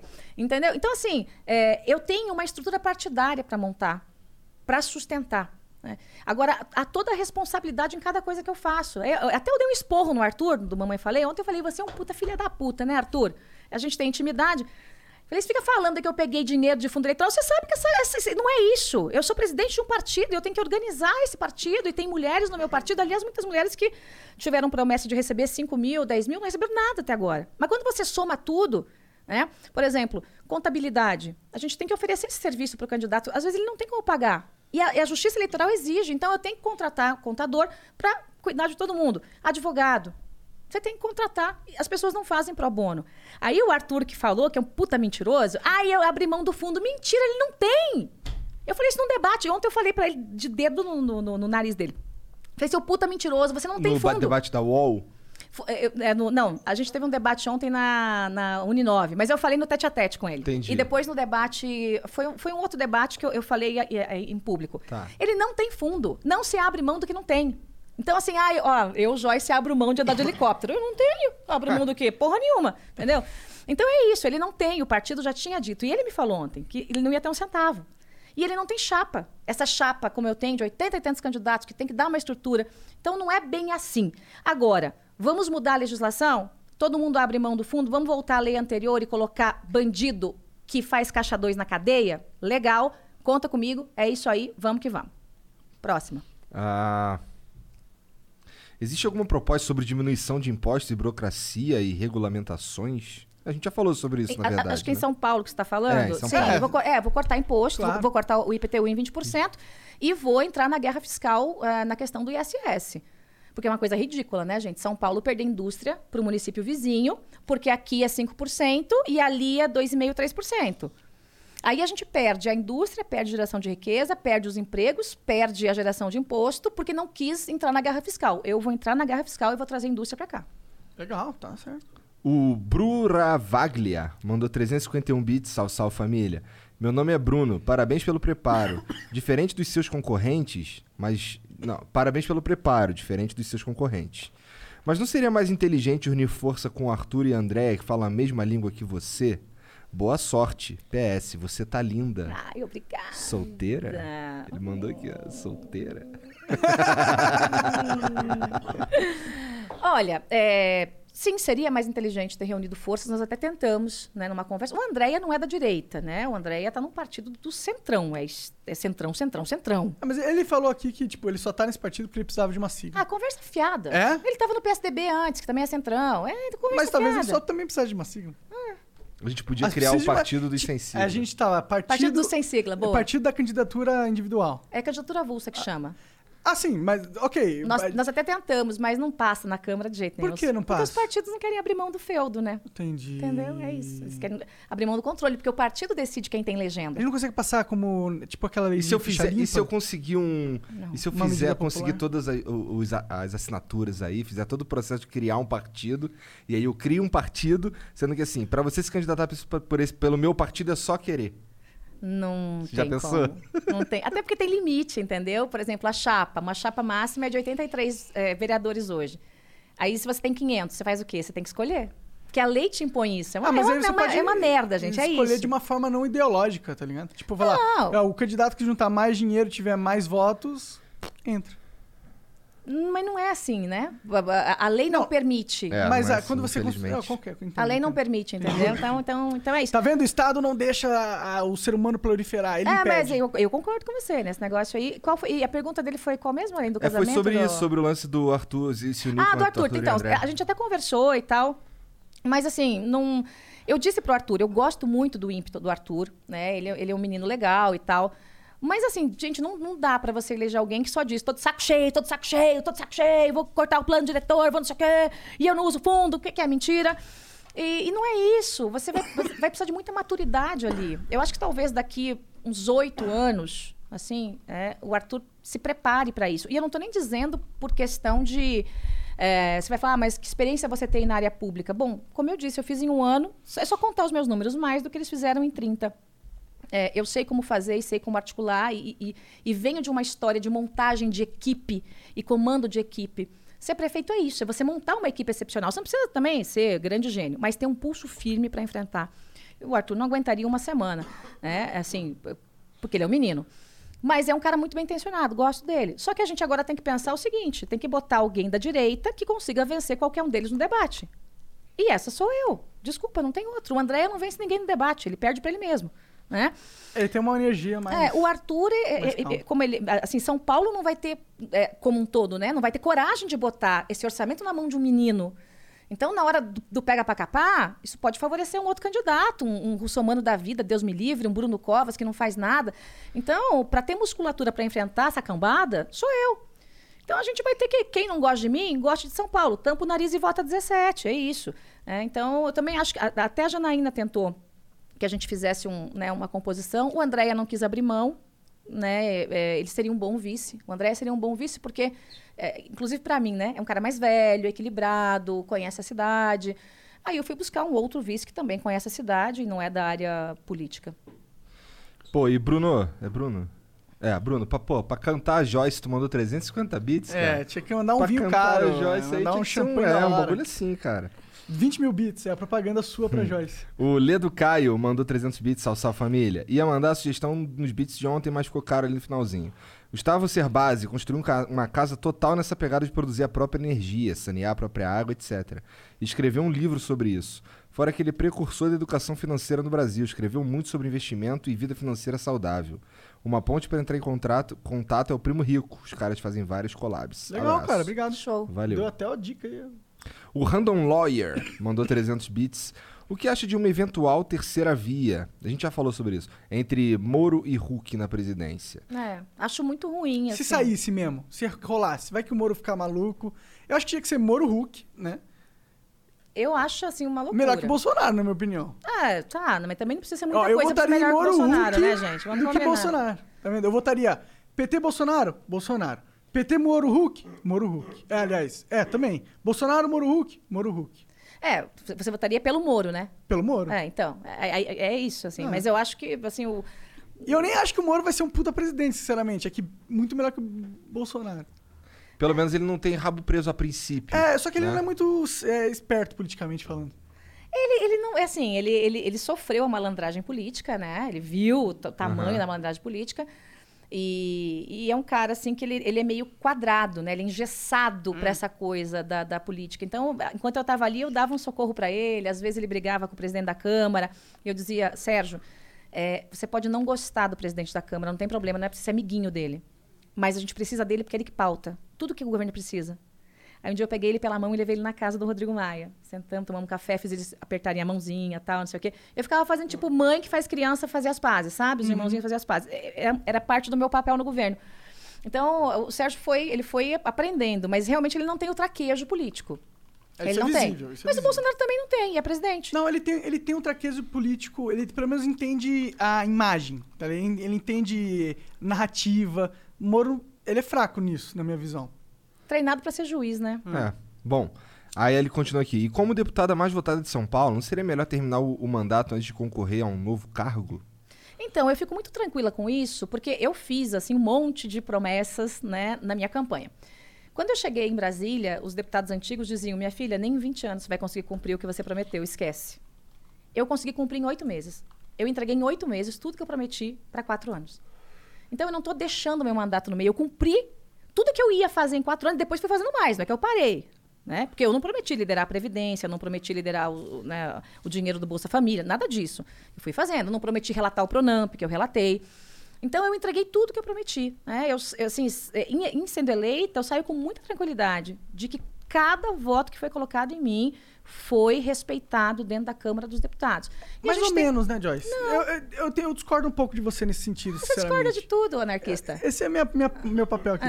É. É, que eu acho que, tipo, é, tá meio manjado já o político que sai de um cargo pra ir pra outro. Eu acho que a população não vê isso com bons olhos. Eu não vejo isso com bons olhos, tá ligado? Eu não acho que. Porque parece, com todo respeito, parece que a visão do político ali tá numa construção de carreira e não de tipo, porra, eu ganhei quatro anos aqui, deixa eu aproveitar o máximo dessa parada. É a minha visão, eu, É, eu não vejo essa, essa é a visão ideal. Uhum. De novo, a gente volta para o em relação a.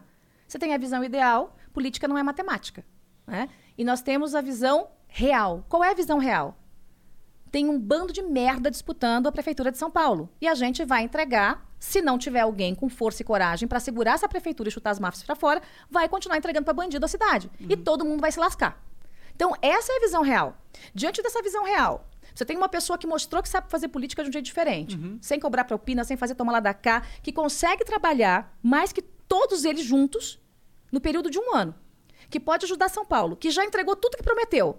Aí, porque alguém faz beicinho, ah, mas você tá pensando na carreira política? Não, eu tô pensando em São Paulo. Gente, pra mim, eu não preciso ser prefeita de São Paulo. Eu continuo com o mandato, tá tudo certinho, meu apartamento lá em Brasília organizado. Eu montei minha casa em Brasília. Eu levei os meus móveis pessoais para Brasília, para realmente me dedicar ali. Então, eu tô abrindo mão de tudo isso para tentar resgatar São Paulo. Quando você sai como candidata, você teve que abrir mão do, do, do seu mandato? Não, eu continuo deputada, Aham. continuo deputada. Eh, por isso que eu digo assim, para mim o mais confortável é ficar em Brasília, mas a cidade vai se lascar. Então, é isso. Caso eventualmente você não ganhe, você continua como deputada, normal. Ah, entendi. entendi. Sim, continuo como deputada. Ah. É, ca- cargo legislativo, você não precisa se afastar Aham, para concorrer. Só se fosse executivo e se você não tiver na reeleição. entendi. Beleza. Ah, ele ainda continua. Parabéns pelo trabalho e por resistir à grande pressão que fizeram contra você. Obrigada. O Marco Polo mandou 600 bits. Joyce, se não perguntaram ainda, poderia comentar. so- Já falamos sobre o uso do fundão. Eu acho injusto você ou eu pagarmos pela propaganda do Boulos. Sei que você votou contra. Mas cadê o exemplo? Acredito que isso pode afastar os votos. É, eu já expliquei, né, Aham, gente? É, é um- é um- é- eu sou presidente de um partido, isso não é um dinheiro para mim, não fui eu que fiz a lei. Então tem toda uma, uma construção aí por trás disso que é difícil das pessoas entenderem, né? não, é que, é que essas, essas mensagens aqui elas vão chegando ao longo do programa. É, mas é porque é, isso acontece por, por- porque pessoas fazem como o Arthur fez, ele mentiu. Então ele induz as pessoas a entenderem que, ah, eu não estou sendo fundo. Não é, ele não tem. Ele não tem, não tinha, não tem chapa, o partido é nanico. É tudo muito diferente, sabe? É muito diferente. Você veja, é, tem candidato a vereador meu que não recebeu um único centavo para a campanha, não tem condição de fazer, não pode arrecadar. E que é, al- alguns que receberam 5 mil reais, enquanto gente do PSDB está recebendo 2 milhões. Do DEM recebendo 2 milhões por, por candidato. Então, você veja que é, o- é o pessoal entrando com estilingue, enquanto eles vêm com, com bala de canhão. Então, né? basicamente, você captou o dinheiro do fundão para sua campanha para distribuir para os vereadores. tem uma estrutura, né? Que a minha campanha, como sendo. Primeiro, primeiro que tem um- uma parcela que o partido é obrigado a colocar em candidatura feminina. Ele é obrigado a colocar. Entendi, entendi. Tá? Então, é, por lei, ele tem que fazer isso, pronto, acabou. Senão, ele não libera dinheiro para os outros candidatos. Então, é, uma parte veio para a minha conta da municipal aqui, que banca a estrutura, né? Que é oferecida para mim, só que o contador meu também é de todo Dos mundo. É, vereadores. a, a, a, a estrutura do, do partido é minha, mas também é Dos deles. vereadores. né? A gravação de TV que está indo para o ar Legal. dos vereadores. né? Você tem que pagar a produtora, você tem que pagar a gravação, você tem que pagar o link para subir. Você paga o link para subir. Então eu tenho que pagar o meu, eu tenho que pagar de cada um dos 83 vereadores. né? Então são custos que você não consegue tirar da, da conta, entendeu? É isso. Tá, ah, o Igor 10 Silva mandou 600 bits. Salve, salve família. Como vocês estão? Passando só pra dizer que o Monark é um gênio e ninguém percebe. Pelo menos é o que eu acho quando assisto o Flow chapado. Ah. É, aí sim. Aí explicou. Aí sim, aí sim, aí sim. É, o problema, acho que o principal problema do Monark é que ele fala, tipo, ele fala em cifras, tipo, "Ih, mas ele tem que tirar o dinheiro do traficante. Mas tem toda uma ideia por trás que ele não, só não fala, ele espera que você só deduza. Não, ele espera que isso seja um duh.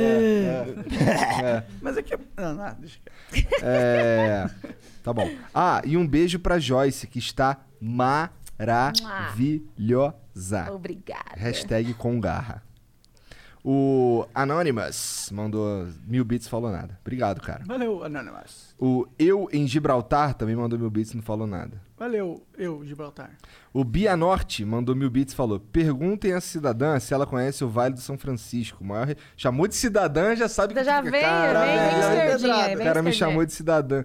Pergunte se essa cidadã conhece o Vale do São Francisco, maior região de exportação da fruticultura irrigada do Brasil. Alimentar essa divisão entre os ricos e pobres do país só alimenta o pensamento retrógrado e separatista. Que vergonha. Eu acho que ele tá, com um problema de conexão de sinopse. Quando assim, que você de sinapse. Eu, isso? é, Eu então, não- é, pois é, então, ele deve ter fumado uma coisa estragada. É, Estragada. Estragada. A da é. boa deixa outra. Então, deixa eu te falar. Eu conheço, sim, caríssimo, a região do Vale do São Francisco, conheço o projeto de agricultura irrigada, mas é uma exceção que confirma a regra.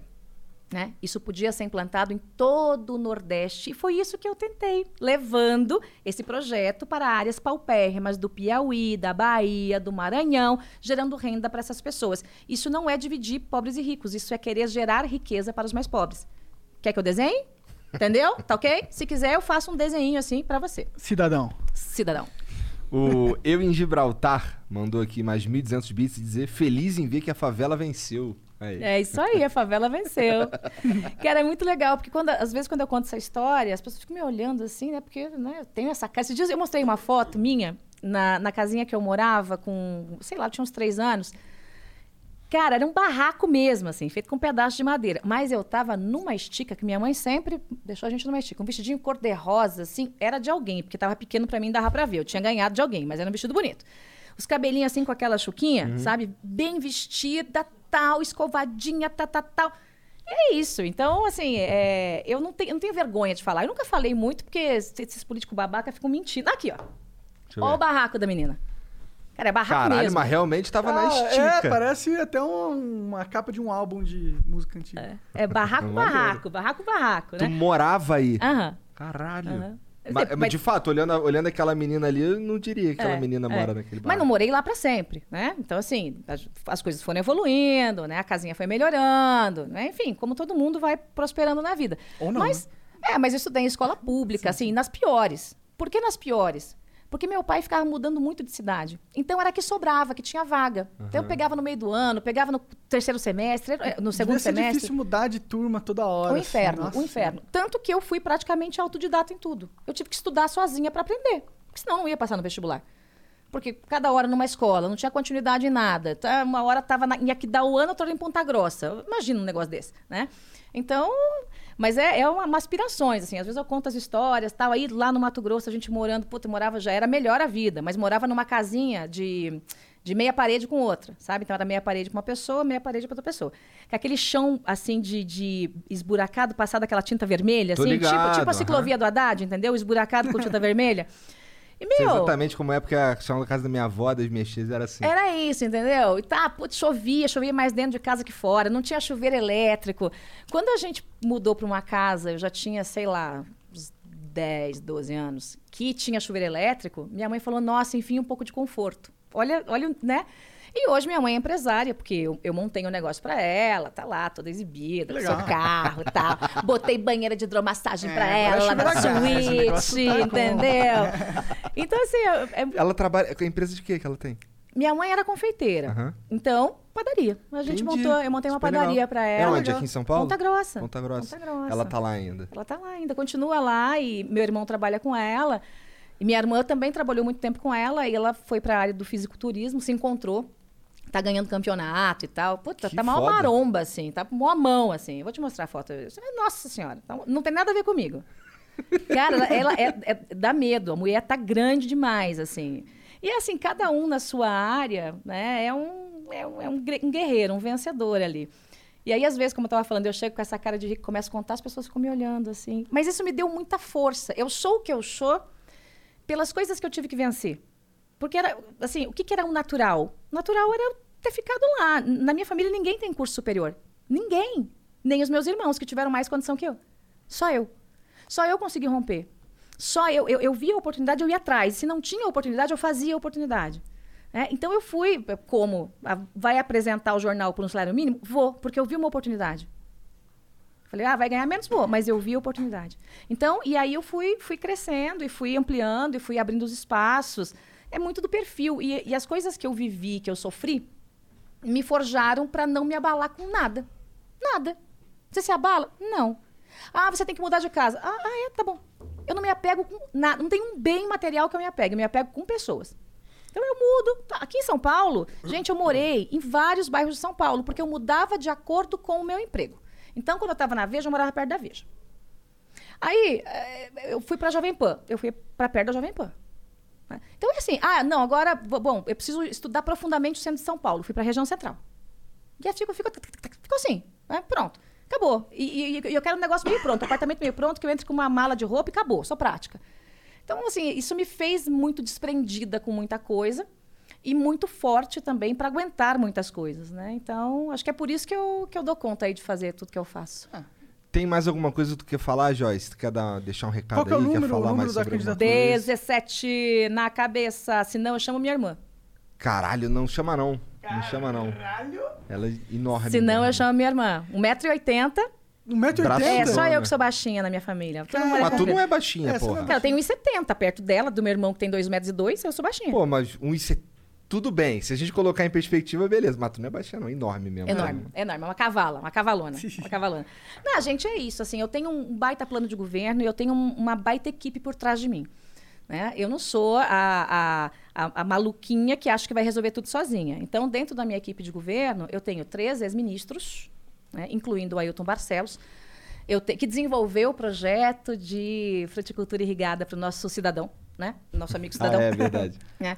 Eu tenho, né, claro que o Moro está dando seus pitacos na área de segurança pública, né? Então, eu, É um óbvio- contato próximo. é, óbvio que eu bati na porta dele e falei, amigo, o que, que é melhor para fazer aqui em São Paulo, né? Eu tenho três ex-secretários de Estado de São Paulo, três ex-secretários do município de São Paulo. O meu coordenador de plano de governo é o Marco Sintra, que comandou a Receita Federal, né, agora no governo Bolsonaro. É, e além de cabeças da área privada de todos os cantos. Só meu time de saúde tem 30 pessoas. Então, assim, é, é gente de todos os cantos, assim. Conhece um ortopedista? Eu Conheço. tô precisando. eu machuquei meu ombro. Então eu tenho assim, tenho uma baita equipe, tenho um baita plano de governo e tenho energia para fazer e a coragem para fazer, porque é isso que precisa. Não adianta assim, ah, você vai nos debates, ontem era até engraçado o debate da Uninove. É, Quase que eu dormi. Porque assim, todo mundo falando mais ou menos a mesma coisa. É, Até eu falei pro Orlando Silva, Orlando, é, vou cortar dinheiro da máfia do transporte. Eu falei, toma vergonha, Orlando, meu comunista. Né? Eu, eu me dou bem com ele. Ele de comunista não tem nada, gente. Mó capitalista, picareta. Pois é, a gente tá Comunista. Ele conversou comigo aqui, falando Papo várias paradas aqui, pô. furado, Conversa Concordo com isso. fiada. É, eu falo pra ele, foi mais capitalista que eu, pô. Mas aí ele tava lá falando que vai tirar os 4 bilhões da. E essa conta é minha dos 4 bilhões. Ele pegou. Os 4 bilhões da máfia do transporte, vai dar microcrédito, quer dizer, o meu discurso. Aí vai o, o, o Arthur, né? Mamãe falei, ele sempre fala: Ai, vocês estão vendo os meus vídeos, né? Vocês estão vendo, estão copiando meu discurso. Gente, ninguém está copiando nada, que as soluções são óbvias. O óbvio, todo mundo sabe, todo mundo sabe que vai ter que estimular o empreendedorismo, todo mundo sabe que vai ter que cortar dinheiro de máfia, todo mundo sabe que vai ter que revisar o plano diretor, qualquer retardado vai saber disso. Então, o Arthur, eu, e até o Orlando Silva e o cabra do PT. É, então, eu, eu falei que vou plantar 1 milhão e 200 mil árvores em quatro anos. Aí o Tato foi lá e copiou. Porra, vou plantar um milhão de árvores. Ah, bacana, ideia boa. Pode pegar a ideia, não tem problema. O que diferencia um do outro? A capacidade de implantar. É isso. A capacidade de fazer a ideia, que é mais ou menos comum para quase todos, em ação. Porque são coisas óbvias e tal. Óbvio, gente. Se não tem grana, se não tá sobrando dinheiro, tá- mesmo que as pessoas não queiram, elas vão ter que enfrentar a máfia ou vão condenar São Paulo ao caos absoluto. Então, quem tem? Quem vai fazer? O Boulos vai fazer? O Boulos vai fazer. O Boulos vai chegar ali na máfia vai, vai jogar truco com a máfia, entendeu? Vai, vai fazer o quê? Não vai fazer, entendeu? É, ah, a Erondina fez isso, fez aquilo. Gente, precisa de energia. Eu, eu, eu, eu não, eu não respeito a ideologia. Eu respeito a ideologia, eu não concordo com a ideologia da Erundina, tá? Respeito seus cabelos brancos. Mas ela não vai poder ajudar. E o Boulos é um puta incompetente. O Boulos nunca fez nada na vida. Um filhinho de papai, metido a, a esquerdinha, invasor de propriedade. Vai se lascar. Aí você pega o russomano. A gente conversa com ele dois minutos. Você chora. Chora, não tem capacidade intelectual nenhuma. Vendilhão. Então, assim, quem tem capacidade para fazer? Sobrou eu. É a menos pior. Aí você pega assim, é isso, é o melhor ou menos pior. Não, o melhor seria Jesus Cristo. Ele ia, resolver tudo, pá, né? Milagre. Não, Jesus Cristo não está disponível para esta eleição. Ele está muito ocupado fazendo outras coisas. Então, é isso, sou eu. É, quando que vai rolar as eleições mesmo? É domingo. Domingão agora. Ah, é? Domingão agora. Ô, Joyce, e do, do- tá- tu tava falando aí do teu plano de governo e tal. O que que, tu, o que que é a parte que deixa mais orgulhosa do teu plano de governo? Nossa, meu plano é, é, é muito legal.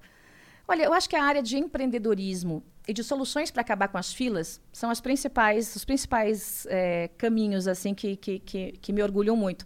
Falei um pouquinho do Favela Tech, né? Aham. O centro de São Paulo, por exemplo. Eu vou revitalizar o centro. Todo mundo está falando isso, ninguém vai fazer nada porque não fez. Mas eu vou conseguir fazer, porque eu sou assim. Eu, fa eu falo um negócio e faço. Até estava comentando com vocês, como é que eu vou fazer a prefeitura andar do jeito que eu quero, a passos largos? Prazo.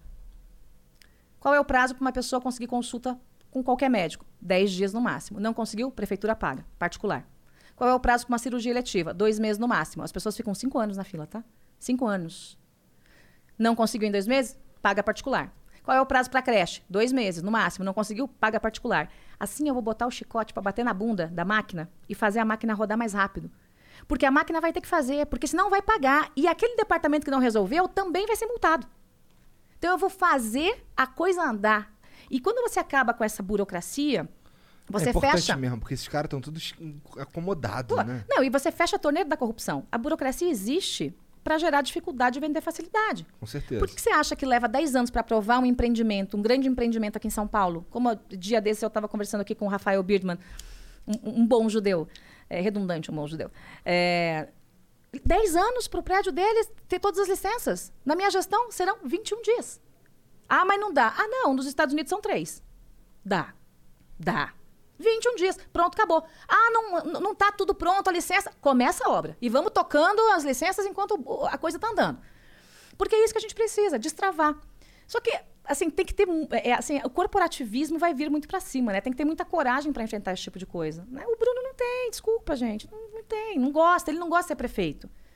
É, e por que, que ele não gosta de ser prefeito? O Bruno foi o cara que foi demitido pelo João Dória. O Bruno era secretário do João Dória e o João demitiu ele, lembra?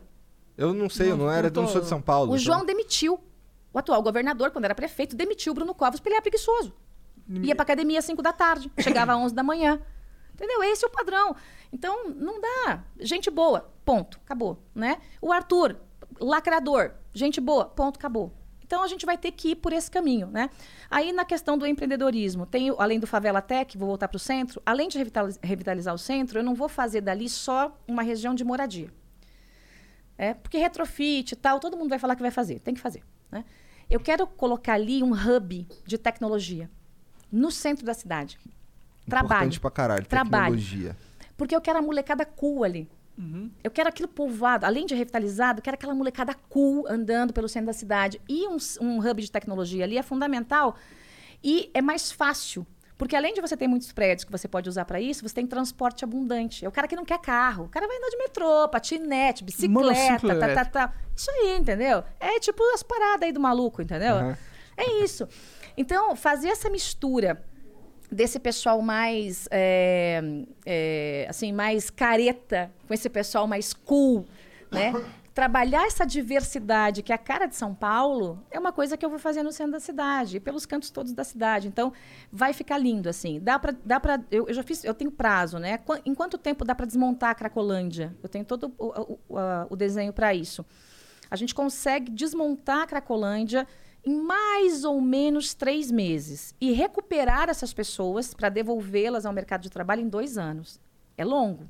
É longo. Se eu começar no primeiro dia de gestão, leva dois anos para eu devolver ele limpinho, recuperado e capacitado para alguma coisa, fazer alguma coisa. Mas dá para fazer. Dois anos é metade do mandato, dá para fazer. Esse é o tempo que a gente consegue também fazer a revitalização do centro e a criação, a intensificação do circuito de compras, envolvendo Brás, Bom Retiro, 25. O que eu vou fazer ali? Além de revitalizar, eu vou criar linhas de ônibus, né, para que as pessoas andem com o ônibus, que é da prefeitura, gratuito, muito bom, obrigada, padrão aeroporto internacional, com bagageiro tal. Então a pessoa, ela sai do hotel, o ônibus pega lá o turista no hotel. Esse hotel está cadastrado nas lojas e cadastrado no ônibus e na prefeitura, né?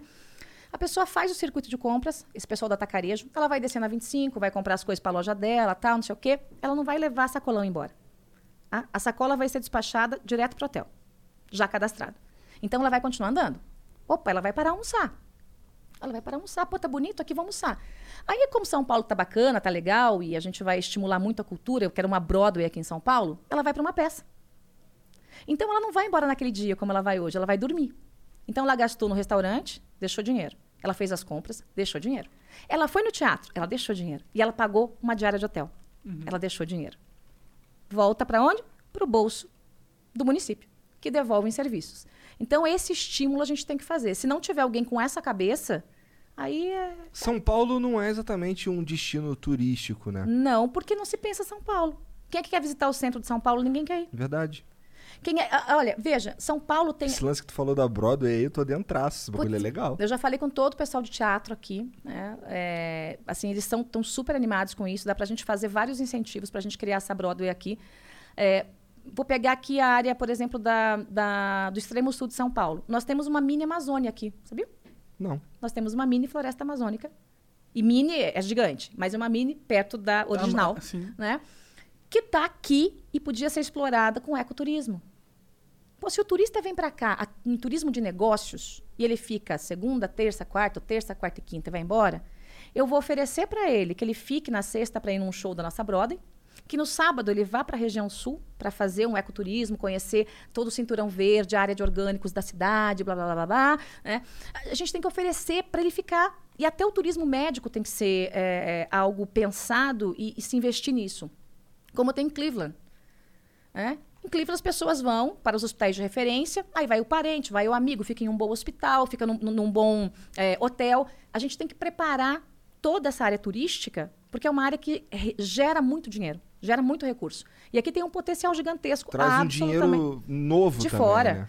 Gente, nós, nós, nós atravessamos o mundo para ir na Broadway. Eu quero que o mundo também né, atravesse para vir na nossa Broadway aqui em São Paulo. A gente tem potencial para isso. Com certeza, potencial tem, tem. Gente, a gente tem escolas aqui de cinema e a gente não tem um festival grande, decente de cinema. As pessoas vão para onde pro festival de cinema? Gramado. Lindo, continua fazendo o festival de cinema de Gramado. Mas por que não tem festival de cinema aqui? Grande, bonito. Podia ter, coisa... né? O Brasil claro. é grande, né? Pode ter em todas as Faz um baita capitais. festival de cinema, estimula o cinema paulistano, o cinema paulista. Abre, é, hoje, uh, os, os, os teatros que estão fechados, e mesmo os cinemas, como o Comodoro, que está abandonado, fechado, reforma, abre, faz ali festival de curta-metragem, né? De média. Quer dizer, você estimula essa área cultural, você emprega, você traz dinheiro e você traz renda. Então, São Paulo foi abandonada. E ela não foi abandonada por esse prefeito. Ela, se você olha assim, ó, sei lá, 60 anos, são 15 prefeitos. Ninguém pensou São Paulo. O pessoal foi empurrando com a barriga. Foi empurrando com a barriga. Foi... Né? Então, Ela parece uma cidade empurrada com a barriga. É, isso, é Tudo isso. entulhado. Tudo entulhado. É isso aí. Nada planejado. Beleza. Vote 17. Joyce, muito obrigado pelo papo, foi muito foda. Eu Obrigada. curti pra caralho, espero que você tenha gostado Gostei também. Gostei muito. Falei pra caceta, é, né, Quanto meu? mais tá melhor. Quanto mais Exato. melhor. É, chat, obrigado pela moral aí. O número da Joyce é 17, se vocês curtirem aí, se vocês gostaram da ideia. E a gente se vê depois, tá bom? Isso um aí. beijo. Beijos. Ó, o outro flow não é hoje, hein? Acabei de postar uma atualização. Caralho, o cara postou atualização hoje. A gente já sabe disso desde segunda, cara. É isso. Arrego. Tá bom, então é isso. Um beijo. Tchau.